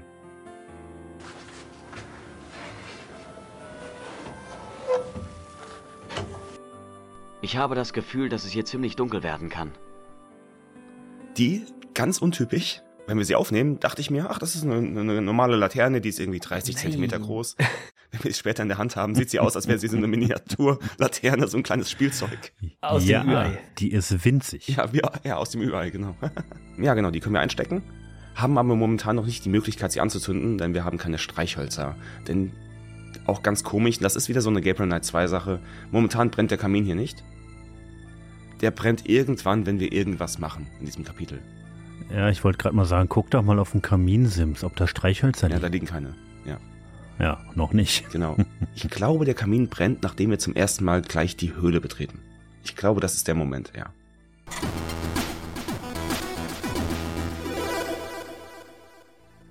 Seid ihr tatsächlich an der Stelle schon rausgegangen aus der Hütte, beziehungsweise aus dem Anwesen? Also ich ja. Ich nicht. Ich habe noch Okay. eine Kleinigkeit erledigt oben. Ich habe nämlich eben nur kurz äh, zugehört, nachdem, ihr- so wie ihr das ausgeführt habt, denn bei mir hat, äh, be also bevor ich die Jagdhütte verlassen habe, hat der Kamin tatsächlich schon gebrannt. Und ich konnte die Streichhölzer schon aufnehmen. Allerdings ähm, habe ich hier drinnen noch was erledigt, bevor ich die Jagdhütte verlassen habe. Ich bin nämlich nach diesem Gespräch nochmal nach oben gegangen und habe geguckt, ob ich da noch irgendwas erledigen kann. Mhm. Und ich bin dann in das Zimmer, das direkt gegenüber von Gabriels Zimmer ist, wo wir das Seil her haben. Ja, da wo Preis auf, der, auf dem Klo ist, quasi. Mhm. Genau. Ja, dann können wir das auch erst machen. Das, theoretisch können wir das machen. Wir können jetzt so einen kleinen Mhm. Indiana Jones Moment haben. Oder einen kleinen Last Express Moment. Denn das war ähm, tatsächlich, was ich da gefühlt habe. Obwohl mir vollkommen unklar ist, wie wir jetzt diesen Bogen wieder spannen sollten, wie wir darauf kommen sollten. Klar, wir haben Seil, aber das hätte auch ganz woanders funktionieren können. Mhm. Ich weiß, wir haben bei Gabriel schon mal das Mhm. Fenster geöffnet im Zimmer, als wir hier angekommen sind. Und er hat eben rausgeguckt, gesagt, Dieser Sims läuft um das gesamte Gebäude. Allerdings ist er zu schmal, als dass man ohne Hilfe darauf laufen könnte. Wir sehen dann eine kurze Videosequenz, wie Gabriel ähm, etwas unsicher aus dem, aus dem. Kurz? Ich wollte es ein bisschen komprimieren für ich Fabian. gerade sagen. den Podcast. Diese Videosequenz fühlte sich 15 Minuten lang an. Ja, Gabriel klettert da aus dem Fenster. Ich hasse es, wenn ich Ideen wie diese habe.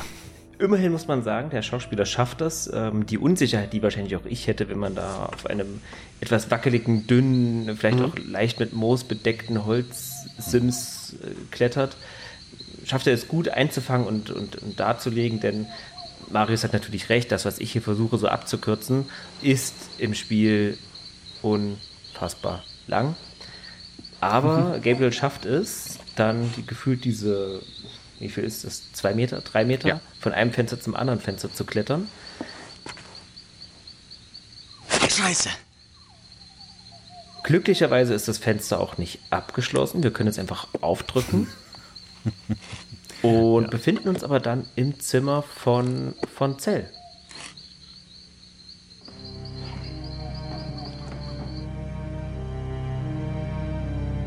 Von Zells Zimmer, wenn ich mich nicht täusche.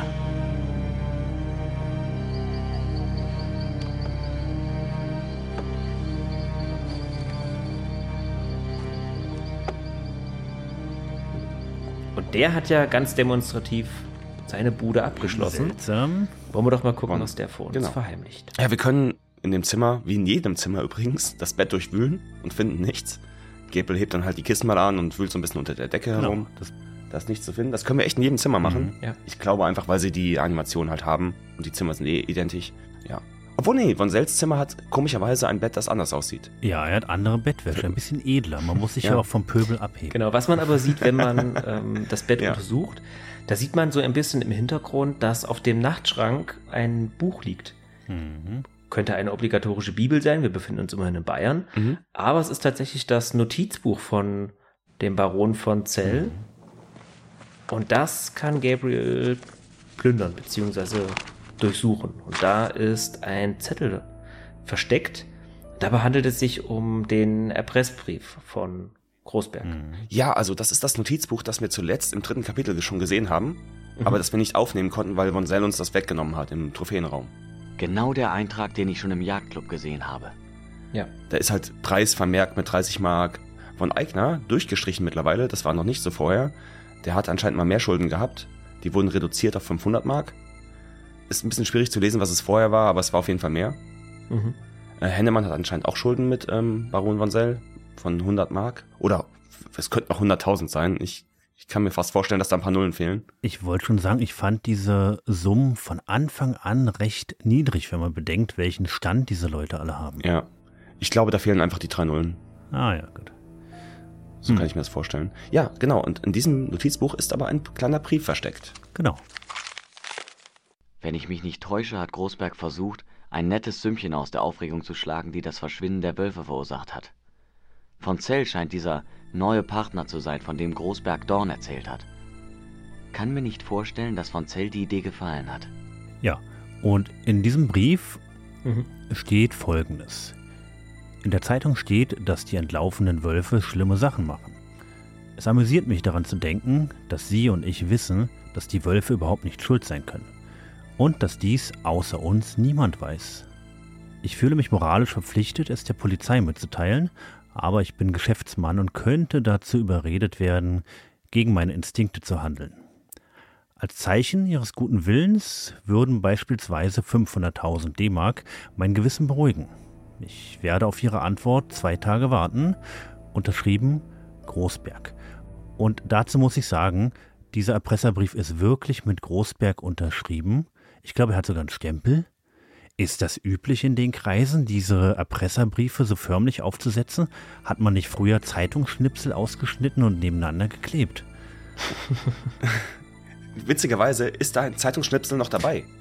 Ganz Das komischerweise, nämlich der von den Killerwölfen, die aus dem Zoo entflohen sind. Ja, ich glaube, diese typischen Schnipsel-Buchstaben, Erpresserbriefe, das ist so ein Produkt aus Hollywood oder aus, äh, weiß ich nicht, ARD-Tatort oder so. Ich meine, es passt ja zum Stand der, dieser Logenmitglieder, dass man da auch, dass man da auch, auch wenn man sich erpresst, dann durchaus ähm, respektvoll sich gegenseitig erpresst. Ich glaube, der Zodiac Killer hat das gemacht damals. Und das hat er wirklich gemacht. Ja. Und dann ist es wahrscheinlich einfach, weil es ein ganz berühmter Mordfall war, Ja. also ein ganz berühmter Serienmörder war, dann hat sich das dazu rumgesprochen und seitdem ist es halt ein Klischee. Ne? Aber wir schweifen ab. Ja. Eben haben wir noch gesagt, Mensch, uns erscheinen hier die, die Summen sehr gering. Also hier 500.000 D-Mark, Mitte der 90er, Mann oh Mann. Also wer sich erinnert, es gab Anfang der 90er mal diese Quiz-Show, diese 100.000 Mark-Show. da haben wir alle gedacht, Wahnsinn, 100.000 Mark, puh. Oh ja. Da scheint es um Informationen zu gehen in diesem Erpresserbrief, die es wirklich in sich haben. Genau, denn wir wissen ja, die Zoowölfe haben nichts mit den Morden zu tun. Die sind in Taiwan. Mhm. Und Großberg weiß das auch, denn der hat das ja quasi vermittelt. Genau. Und Großberg muss sterben. Denn 500.000 Mark will Baron von Zell nicht bezahlen. Und Großberg ist ja mittlerweile Kann tot. er vielleicht ja, Oder kann er nicht. ne? Ja. Ein Banker, der keine 500.000 Mark hat, na, ich weiß ja nicht. Ja, wir können ansonsten mit diesem äh, Notizbuch gar nicht mehr so viel anstellen. Wir können aber weiter dieses kleine Apartment untersuchen, denn es fehlt immer noch das Badezimmer, dem wir noch einen Besuch abstatten können. Und wir können das Badezimmer anklicken und Gabriel untersucht zunächst das Waschbecken. Da ist nichts außer ein Kalkring um den Abfluss. Dann ist es bei der Badewanne exakt das gleiche. Aber wir können auch den Badläufer untersuchen. Und darunter, es lugt ein, lugt ein bisschen die, die Zehen hervor, ist ein Fußabdruck, ein menschlicher Fußabdruck. Und zwar in Form von, wie Gabriel bemerkt, orangener Erde. Na hallo. Wer ist denn da barfuß im Schlamm rumgesprungen? In orangem Schlamm.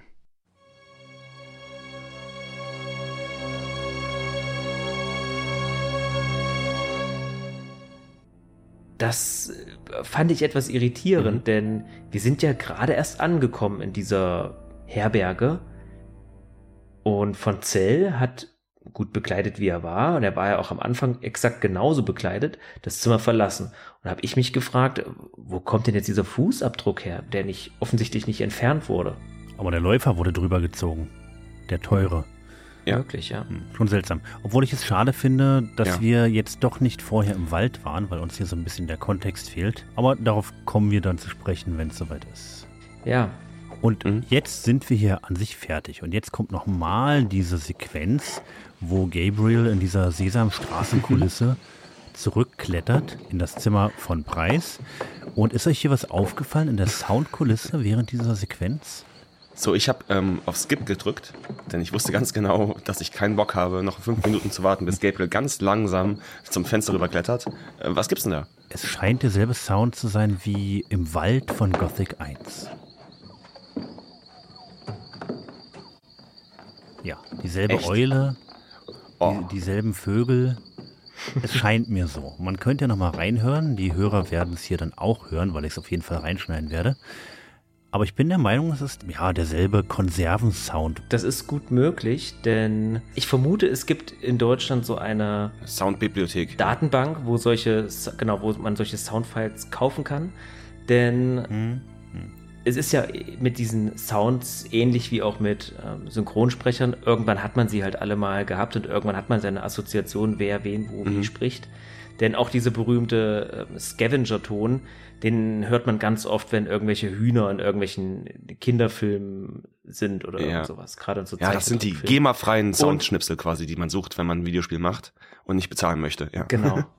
Ich finde es ganz interessant, dass du ähm, diesen Gothic-Vergleich ziehst. Ich wollte es eigentlich vorhin schon sagen, aber ich hatte es dann wieder vergessen.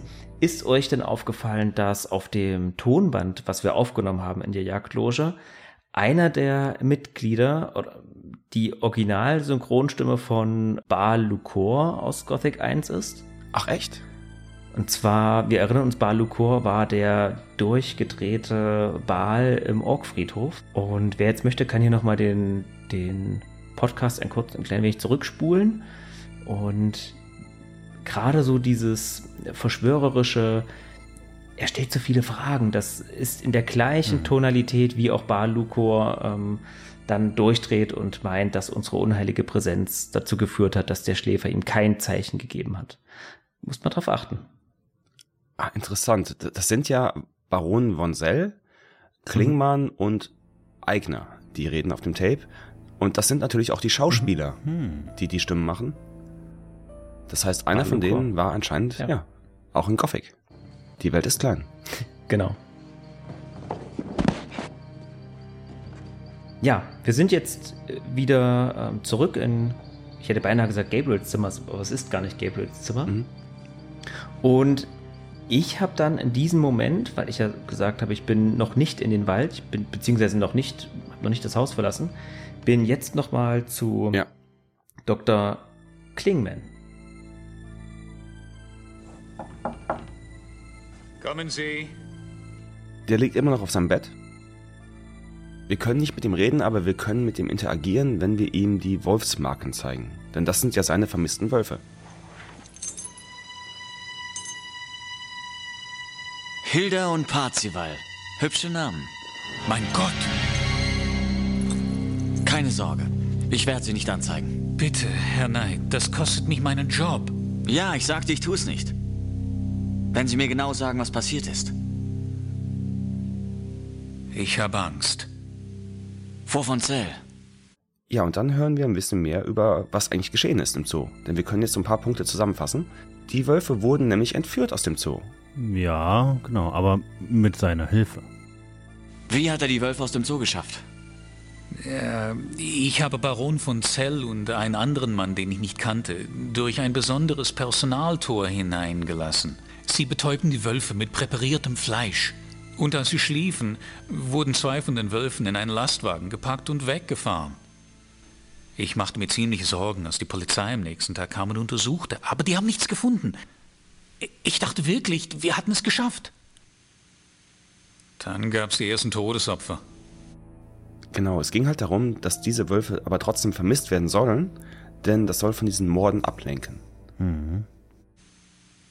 Ihre Wölfe sind nicht dran schuld. Die sind nach Taiwan verschifft worden. Sie haben nie jemand was getan. Das ist. Das ist eine bessere Nachricht, als Sie sich vorstellen können. Aber die Wölfe, sind sie in Sicherheit? Da habe ich keine Informationen. Was denken Sie? Und jetzt ist natürlich die Frage, man könnte den Eindruck gewinnen, es tut ihm leid, er zeigt sich hier ein bisschen reumütig. Mhm. Also Dr. Klingman, habt ihr ihm das abgekauft oder glaubt ihr... Ich habe es ihm echt abgekauft. Dass es ihm eher darum geht, äh, seinen Job zu, nicht zu verlieren und vielleicht eine, äh, dass er sich mehr Sorgen um sich vielleicht macht. eine Mischung aus beidem. Er erzählt uns ja auch, dass er Angst vor von Zell hat und mhm. dass Zell eigentlich das Wolfspärchen haben wollte, um es zu studieren. Ja. Wofür wollte von Zell die Wölfe haben? Ähm, er sagt, er wollte ein Paar haben, weil er die Verkörperung des Raubtiers in ihnen sieht. Er, er hat gesagt, er würde sie an einem sicheren Platz halten, zum Studieren. Von Zell mhm. tauchte nämlich auf Vorlesungen auf, auf Vorlesungen von Klingman, wie immer so schön sagt, und hatte eben massives Fachwissen. Das hat ihn beeindruckt. Und auch mhm. von Zells Erzählung über die Clubphilosophie hat Klingmann eben, ja, ebenfalls sehr beeindruckt. Wie haben Sie von Zell kennengelernt? Vor ungefähr drei Monaten ist er bei meiner Vorlesung aufgetaucht. Er wusste über Wölfe Bescheid, sehr gut. Er sagte, er würde meine Arbeit bewundern. Ich war beeindruckt von seinem Wissen und seinem Titel. Dann hat er mir vom Club erzählt, wie exklusiv er wäre, über die Clubphilosophie. Es war, als ob ein Traum für mich wahr geworden wäre. Sehr verführerisch. Die Wölfe waren also ihr Eintrittspreis. Denn Von Seil hat halt die Connection zu Großberg über Eigner gemacht. Und Großberg und Von Seil und Klingmann haben diese Wölfe entführt. Hm. Dann zu Dorn gebracht, der sie nach Taiwan verschifft hat. Also jetzt kommen so ganz viele Punkte zusammen. Mhm. Kannst ja. du mittlerweile ein, ein, Bild machen von dem, was geschehen ist hier, ja. Das ist alles, was ich wissen muss. Bitte sagen Sie der Polizei nichts. Ich schwöre, ich habe Ihnen alles gesagt. Ja, ich weiß. Ich erzähle Ihr kleines, schmutziges Geheimnis nicht weiter. Immer vorsichtig bleiben. Schlafen Sie gut. Doc. Nun ist das Machtverhältnis gekippt. Gabriel hat diesen Wissensvorsprung und ja, Dr. Klingman weiß genau, er muss wohl oder übel sich Gabriel beugen, denn sonst könnte es ganz schnell vorbei sein mit seiner Karriere. Ja. Aber. Und ich schaue gerade durch meine Notizen und ich glaube, das war der Auslöser dafür, dass das Feuer an ist. Genau, das habe ich mir nämlich auch notiert. Ja, denn jetzt kommt die Szene, wollte ich eben drauf mhm. hinaus. Bei mir hat dann jetzt mhm. das Feuer gebrannt, auch bevor ich äh, den Wald betreten habe, beziehungsweise den Schuppen. Mhm. Ja gut, das Feuer brennt mittlerweile und das heißt, wir können uns hier noch ein kleines Streichholzbuch einstecken und dann können wir endlich das Jagdhaus verlassen.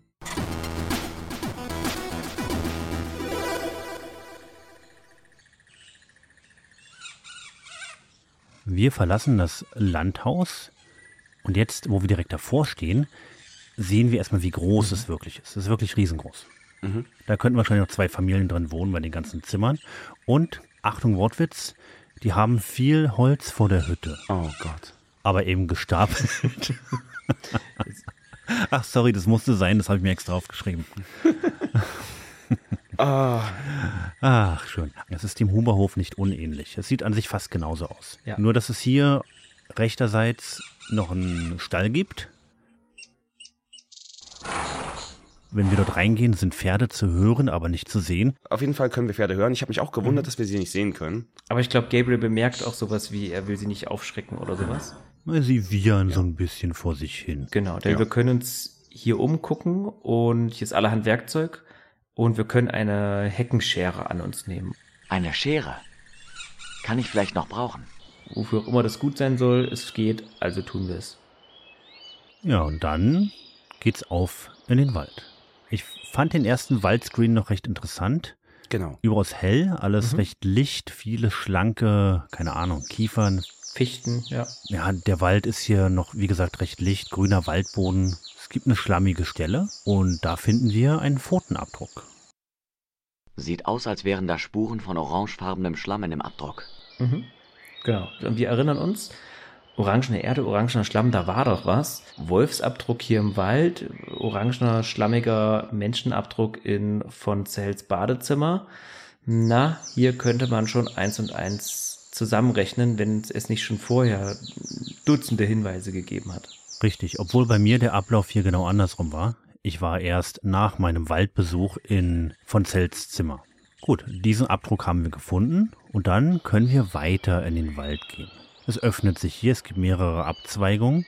Das hat so ein bisschen Quest for Glory 1 Vibes gehabt, war Marius? Dieses Geklicke durch den Wald. Ja, auf jeden Fall. Oder Blair Witch, witzigerweise. Oder Blair Witch. Genau, ich hatte Blair Witch-Assoziation, ja. ja. Obwohl es hier nicht annähernd so homogen ist wie in beiden erwähnten Spielen. Die haben hier scheinbar ja. völlig unterschiedliche Fotos genutzt. Also völlig unterschiedliche Lichtstimmung, Baumanordnung. Boden. Alles ist anders in jedem Foto.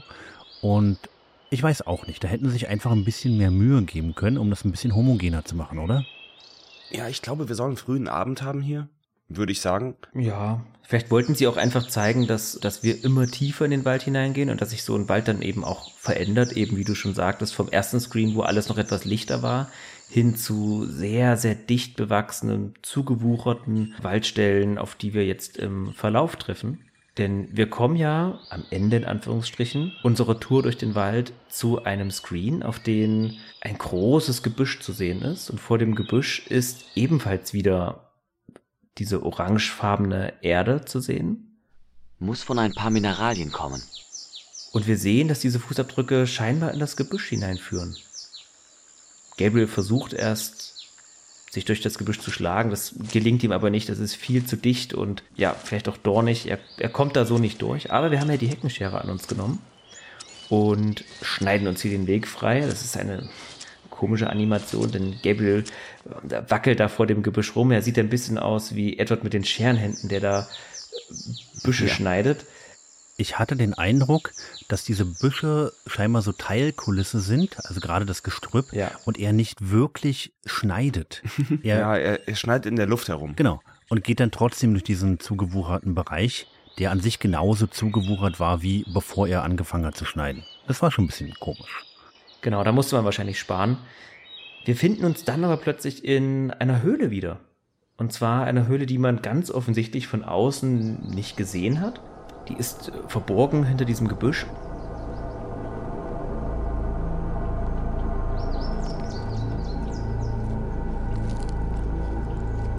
Und äh, das ist eine beachtliche Höhle. Also die ist riesig. Es gibt da gefühlt mehrere Wege hinein, aber man kann irgendwie nur einen Weg wählen, und zwar den, der am unscheinbarsten wirkt. Das, dafür muss sich Gabriel auf den, ja, in den sogenannten Vierfüßlerstand begeben.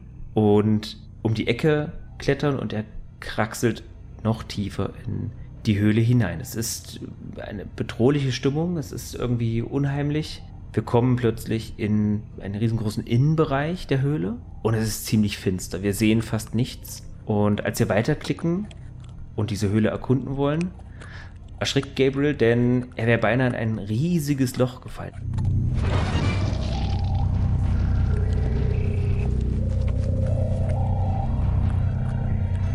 Oh Gott. Das ist ein verdammt großes Loch.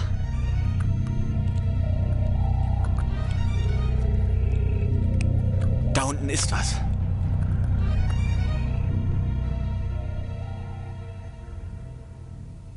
Er bemerkt das auch.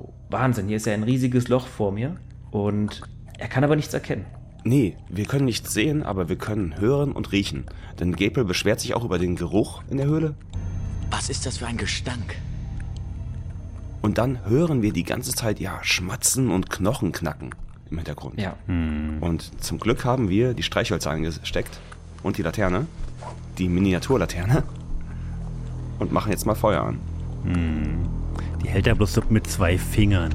Ganz witzig. Ist ja auch nicht größer, ja. Genau, und Gabriel hält die so ein bisschen funzelnd vor sein Gesicht, versucht etwas zu erkennen und tatsächlich illuminiert diese kleine Petroleumlaterne die Höhle und ich weiß nicht, wie es euch ging, aber das war für mich bisher der Höhepunkt des Spiels. Ja, geil. Wir sehen mindestens zwei, drei stark verweste Leichen in der Höhle. Wir sehen, daran wird gezogen, da wird gerüttelt, denn diese ja, Körper oder das, was davon übrig ist, wackeln ein bisschen.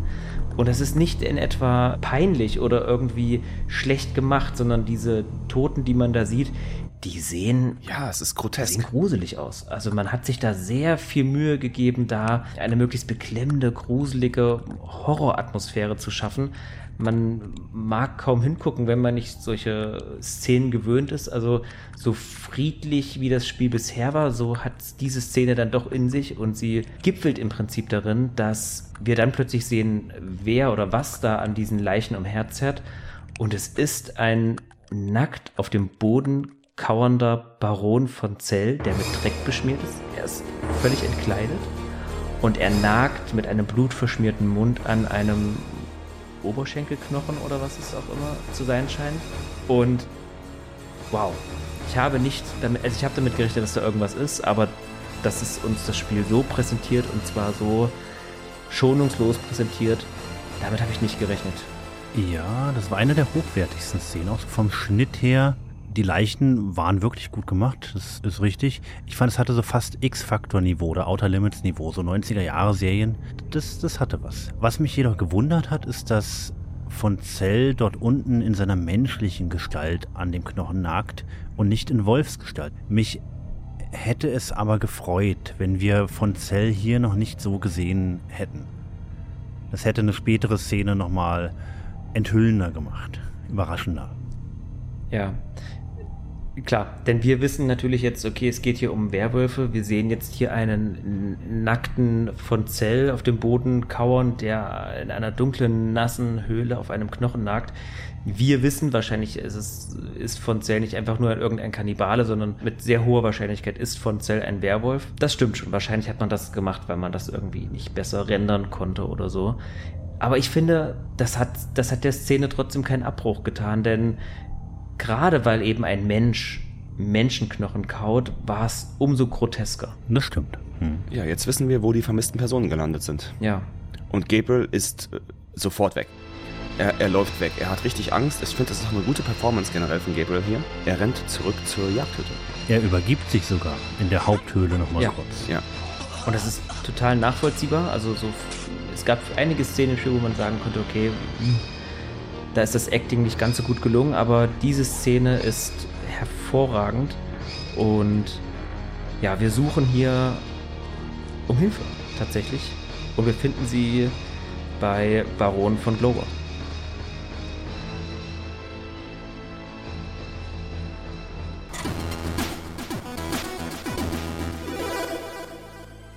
Und Gabriel stammelt dann vor Von Glover. Was ist los? Was ist passiert? Pa passiert? Nichts ist passiert. Haben Sie einen Geist gesehen? Nein. Ich. Um Gottes Willen. Da draußen im Wald. Zeigen Sie es mir. Ja, von Glower nimmt es zur Kenntnis. Er ist auch sichtlich geschockt. Beide verschwinden ja jetzt schon einmal kurz in den Wald. Ja, sie gehen zum Stall und sagen keine Pferde. Es ist zu gefährlich zu reiten. Von Glover bewaffnet sich und beziehungsweise er gibt erst Gabriel das Gewehr in weiser Voraussicht. Er, vermutlich möchte er nicht in eine unangenehme Situation kommen, aber Gabriel lehnt es ab. Er sagt, oh, nee, ich kann damit nicht umgehen. Und dann sagt von Glover im O-Ton, wörtlich übersetzt oder, oder sinnlich übersetzt, ah, ich bin mir sicher, du hast deine eigenen Methoden. Und ich denke mir so, was für Methoden soll er haben ohne Waffe? ja, wir haben einen Talisman. genau. Ja, vermutlich spielt er sogar auch darauf an. Das ist möglich. Aber beide verschwinden einmal kurz in den Wald. Gabriel! Da. Wo gehen Sie hin? Da drin. Von Glover geht durch das Dickicht. Gabriel folgt ihm nicht, wahrscheinlich hat er noch zu viel Angst. Aber von Glover findet hier nichts. Er findet nichts mehr in der Höhle außer die Leichen. Zell ist weg. Und jetzt gibt Gabriel quasi seine ganze Hand preis. Das ist schade, aber ich kann es ein bisschen nachvollziehen. Denn Gabriel hat eigentlich gar nicht an die Werwölfe geglaubt. Mhm. Das ist also Grace gewesen, die die Recherche gemacht hat, was die Werwölfe ja. angeht, die Connection zu Ludwig II. gemacht hat. Aber Gabriel selbst hat er mit nichts Übernatürlichem gerechnet. Auch wenn Gabriel Night 1 geschehen ist. Richtig, genau. Was wenig Sinn macht, denn er hat es ja mit dem Voodoo-Kult damals zu tun gehabt. Haben Sie... Haben Sie von Zell gesehen? Von Zell? Nein. Ich habe niemanden gesehen. Nur die Leichen. Er ist gerade noch drin gewesen. Fressen! Von Zelten Werwolf. Was los? Sieht so aus, als hätte er schon eine ganze Weile so getötet. Diese Hütte hat er als Schutz benutzt. Genauso wie die Hütte in Alfdorf. Er beobachtet die Opfer, findet ihre Angewohnheiten raus. Er greift sie an einsamen Plätzen an, zerrt sie zur Höhle zurück. Zum Fressen.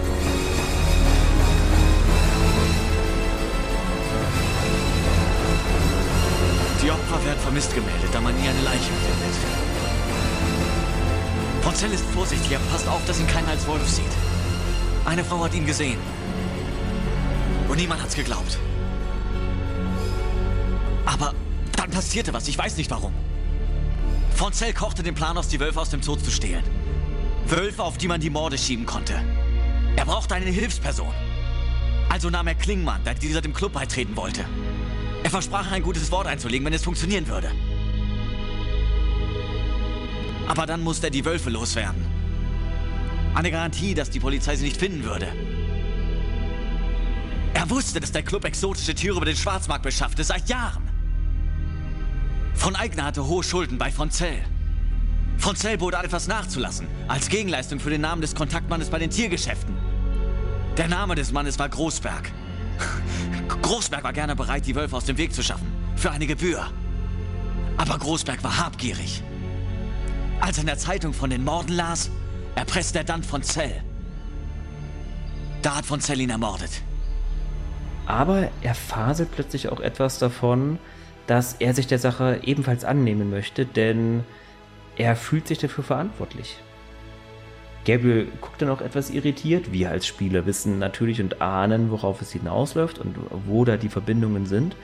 Aber als Gabriel einen kurzen Moment zweifelt, erklärt sich von Glower und schiebt das so ein bisschen auf die Philosophie. Er sagt, ähm, ja, die Macht der Philosophie darf man nicht unterschätzen und äh, versucht vermutlich sich da so ein bisschen reinzuwaschen und äh, sich da nicht zu offenbaren, dass er womöglich tatsächlich dafür verantwortlich ist, sondern ähm, versucht da so ein bisschen, dass er darauf zu schieben, dass er die Gedanken von Zell ja, beeinflusst hat, dass dieser nun dazu in der Lage ist, ähm, Menschen zu fressen. Gabriel checkt einfach nicht, dass er hier vor dem Alpha-Werwolf steht. Etwas, das wir als Spieler mittlerweile angenommen haben. Aber wie sollte er auch bei dem charmanten Friedrich? Ich wusste, dass von Zell ein echtes Problem hat. Aber das ist kaum zu glauben. Ja, aber wahr. Wir müssen die Polizei holen. Ich kenne den Mann, der mit dem Fall betraut ist. Nein, die Polizei würde uns nicht glauben.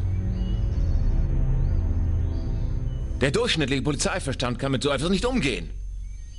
Außerdem, ich bin verantwortlich für von Zell. Ich kannte die Macht der Philosophie, aber mir war nicht bewusst, dass sie jemanden so weit bringen könnte. Schreckliches Ende. Ich habe das miterschaffen. Ich muss es aufhalten. Er sagt was ganz Wichtiges hier. Das checkt Gabriel hier nicht, was gemeint ist. Gabriel denkt, er hat den Jagdclub erschaffen und deswegen ist er dafür verantwortlich. Was Von Glover hier wirklich sagt, ist, ich bin der Alpha-Werwolf. Mit Ihrer Hilfe. Was schlagen Sie vor? Dass wir beide, Sie und ich, ihn jagen. Heute Nacht. Oh Gott. Ich weiß nicht. Deshalb sind Sie doch in den Club gekommen, oder nicht? Um Tony Hubers Mörderer zu jagen und zur Strecke zu bringen. Etwas, was ich wieder vollkommen vergessen habe, dass das ist unser ursprünglicher Auftrag gewesen, das ist mir mittlerweile Ja. völlig Ja. entfallen zwischen lauter Ludwig, Werwolf und Wagner. ich hab's vergessen. Aha. Absolut richtig, genau. So wie Baron von Glover Gabriel daran erinnert, hey, du bist doch deswegen hier, erinnert er gleichzeitig auch uns als Spieler, hey, eigentlich machen wir das doch alles hier nur, oder machst du das doch hier nur, um den vermissten Fall aufzudecken. Genau. Von Glover weiß nämlich, dass wir Schattenjäger sind. Das erzählt er uns quasi. Sie sind nicht der Einzige, der Fragen stellen kann. Ich bin froh, dass Sie hier sind. Jetzt müssen wir handeln. Kommen Sie um Mitternacht zum Stall. Bis dahin Seien Sie unauffällig. Die anderen könnten uns in die Quere kommen. In Ordnung. Also heute Nacht. Und wappnen sich für die Jagd. Die wilde Bestie hungrig nach der Jagd. Ihr Opfer bald nur noch Geschichte. Nicht, Sie machen mich nervös. Tue ich das? Ich neige dazu, diese Empfindung in anderen auszulösen. Abends am Stall tragen dann beide auch andere Klamotten, also richtig feine, propere Jagdklamotten. Und von Glover sagt, wir sehen besser aus als Byron. Sie sehen viel besser aus als er. Sie können das Zeug heute Nacht gut brauchen. Hm. Ist ein kleiner Wink, Gabriel kann das nicht verstehen, denn Glover könnte Byron, den Philosophen, der eben zu Ludwigs Zeit gelebt hat, gekannt haben. Fand ich interessant. Ja. Ja, Glover ist mindestens 300 Jahre alt hier.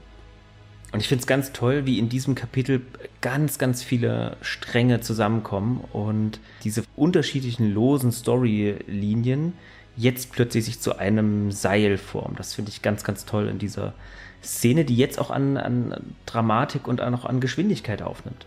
Ja, dann ist Mitternacht. Mhm. Und wir gehen jagen. Was man jetzt machen sollte, ist speichern. ja. Das ist, glaube ich, das erste Mal in dem Spiel, in dem ich nicht am Kapitelende oder wenn ich das Spiel beendet habe, gespeichert habe, sondern einfach weil das Spiel es mir signalisiert hat. Denn es ist plötzlich dunkel, es kommt plötzlich eine treibende, bedrohliche Musik und da war für mich, das war für mich die Erinnerung, hey, hör mal, du spielst hier immer noch ein Sierra-Adventure-Spiel. Du bist hier nicht im, im Friede, Freude, Eierkuchenland von LucasArts. Hier kannst du sterben. Und genau das kann unter Umständen jetzt auch passieren. Ich vermute, Sie haben einen Plan? Wir müssen ihn in die Enge treiben. Der beste Ort ist die Schlucht.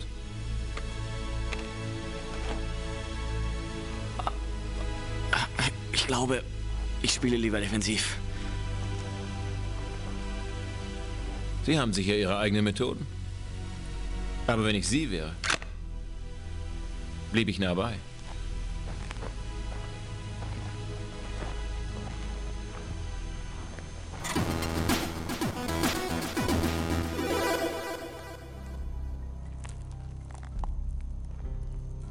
Von Glower und Gabriel begeben sich in den Wald hinein. Von Glower geht voran, er ist schließlich mit dem Gewehr bewaffnet. Bleiben Sie dicht bei mir. Und beide streifen ein bisschen durch das Unterholz.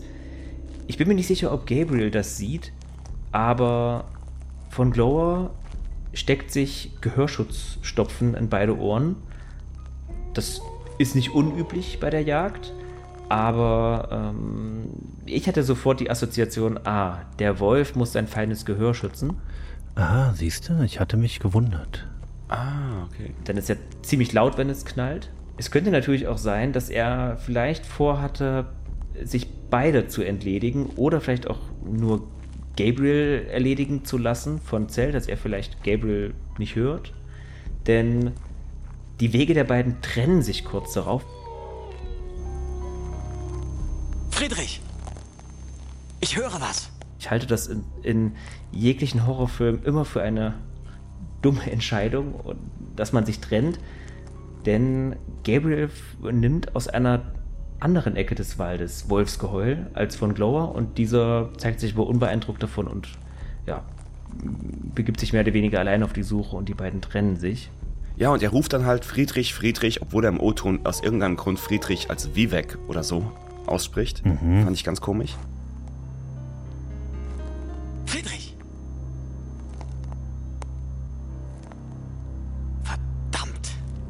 Er hat vielleicht ein bisschen Probleme mit der deutschen Sprache da gehabt. Ja, durchaus.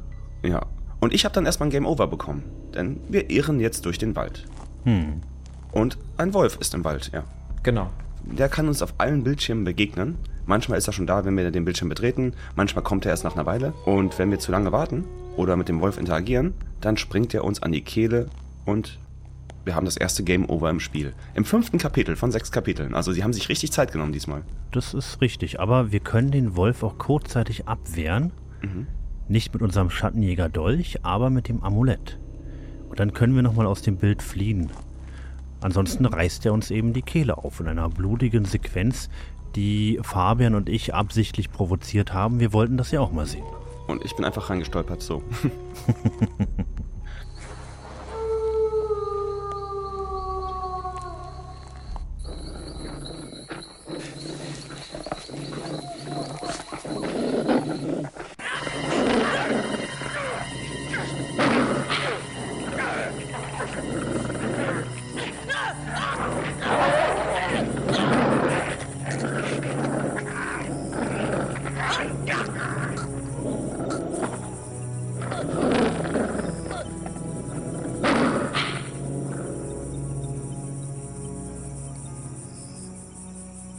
Ja, blutige Sequenz, wir können sterben.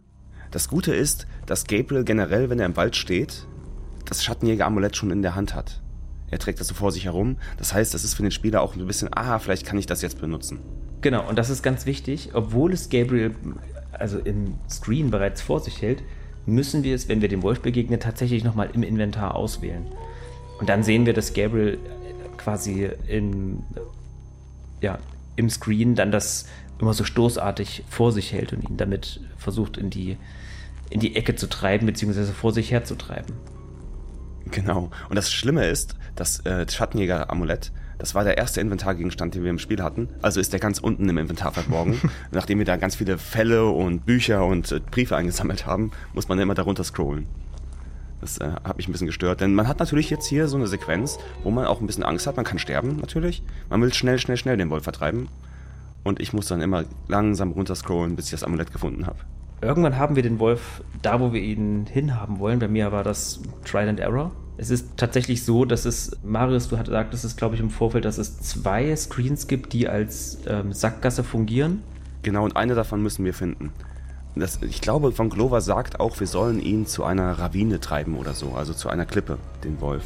Und genau da müssen wir ihn hintreiben. Und er fällt trotzdem über uns her. Genau.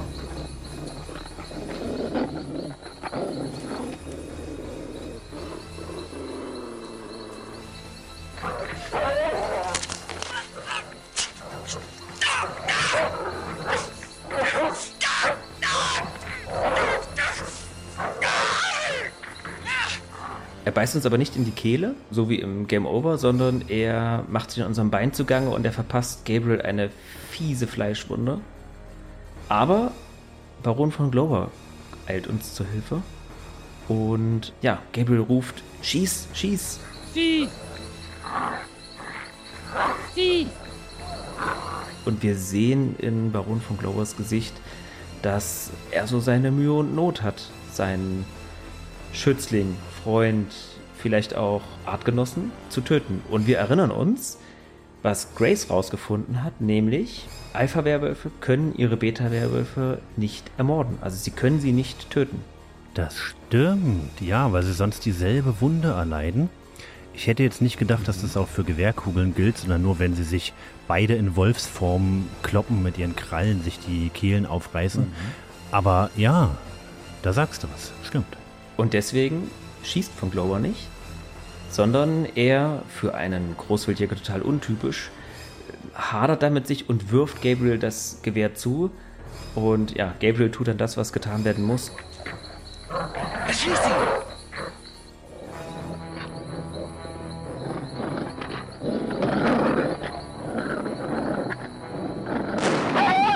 Daraufhin kommt Glover ihm zur Hilfe, stützt ihn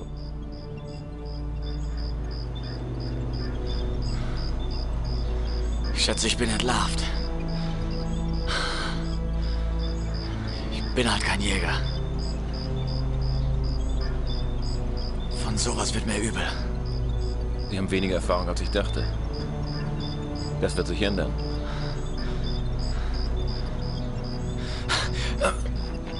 Das ist die Wunde. Die müssen wir reinigen. Er hat mich erwischt. Ohne jetzt vorweggreifen zu wollen, ich habe noch nicht weiter gespielt, aber es läuft doch wahrscheinlich darauf hinaus, dass wir auch zum Werwolf werden, oder? Jetzt ist das natürlich noch nicht der Fall, aber wir haben, wir können hier schon eins und eins zusammenrechnen. Wir sind vermutlich jetzt Teil dieser Ereigniskette, Teil dieser dieser übernatürlichen Gegebenheiten. Und als wir aufbrechen wollen und zurück zur Jagdhütte wollen, verwandelt sich plötzlich dieser überaus unansehnliche CGI-Wolf zurück in seine menschliche Gestalt. Und es ist, wie wir schon angenommen haben, Baron von Zell. Genau. Scheiße! Moment mal. Ich habe ihn erschossen. Sie haben mich gezwungen.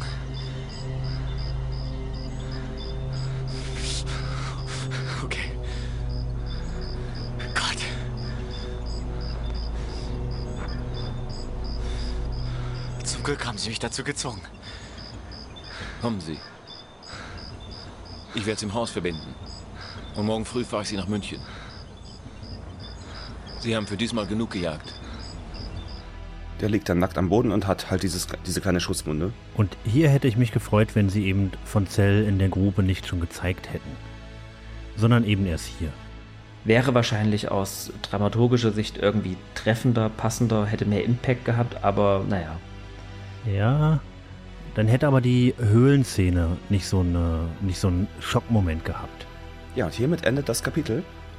Das ist jetzt wieder ein Wechsel zu Grace, was vielleicht ein bisschen nervend ist, denn wir wollen jetzt wissen, wie es weitergeht mit Gabriel, natürlich. Er wurde von einem Werwolf gebissen und wir wissen ja ganz genau, wie die Regeln sind. Um den Werwolf-Fall aufzulösen, also um sich selbst zu heilen, muss der Alpha-Werwolf getötet werden. Es hat nicht gereicht, von Cell zu töten, den Beta-Werwolf, sondern der Alpha muss sterben. Ja, ich fand, das war ein super Kapitel. Absolut. Also, äh, ich sag mal so, so, es ist wieder diese typische Sierra-Krankheit, möchte ich das nennen, dass das Erzähltempo in den ersten Kapiteln wirklich zu wünschen übrig lässt. Es ist sehr langatmig, das war auch schon bei Phantasmagoria so. Wir, wir haben ja schon öfter mal die Parallelen gezogen, weil sie zur ähnlichen Zeit entwickelt wurden. Aber auch hier, nach der Hälfte des Spiels, nimmt es plötzlich deutlich an Fahrt auf. Und das, ich bin schon sehr gespannt, wie es weitergeht. Ja, ich auch, muss ich sagen. Und ich fand es toll, dass hier endlich mal die Stränge mehr oder weniger zusammengeführt wurden. Es hat einfach eine gewisse Progression gehabt, die wir vorher überhaupt nicht hatten, gerade in Kapitel 4 nicht. Ja, ich freue mich auf Kapitel 6. Ihr auch? Ja, dann machen wir wieder Recherche. Wir gehen nochmal ins Ludwig-Museum. Ich Nein, nicht. Quatsch. Das, das wäre schrecklich, oder? Nein, genau. Wir haben noch ein Kapitel vor uns und dann sind wir durch. Super Cliffhanger hier natürlich. Mhm. Mit dem verwundeten Gabriel. Mhm. Und ja, ich freue mich auch. Alles klar, dann macht's gut, bis zum nächsten Mal. Ciao, bis zum nächsten Mal. Bis dahin. Wenn euch diese Folge gefallen hat, dann könnt ihr uns gerne auf unseren Plattformen bei Patreon und Steady mit einem Abo unterstützen, damit wir euch auch in Zukunft zuverlässig, hochwertig produzierten Content liefern können. Feedback, Kritik oder Anregungen zu dieser und kommenden Staffeln könnt ihr in unserem Discord-Kanal bei Facebook, Twitter oder Instagram abgeben. Links dazu gibt es in den Show Notes oder auf unserer Website www.downtothedetail.de.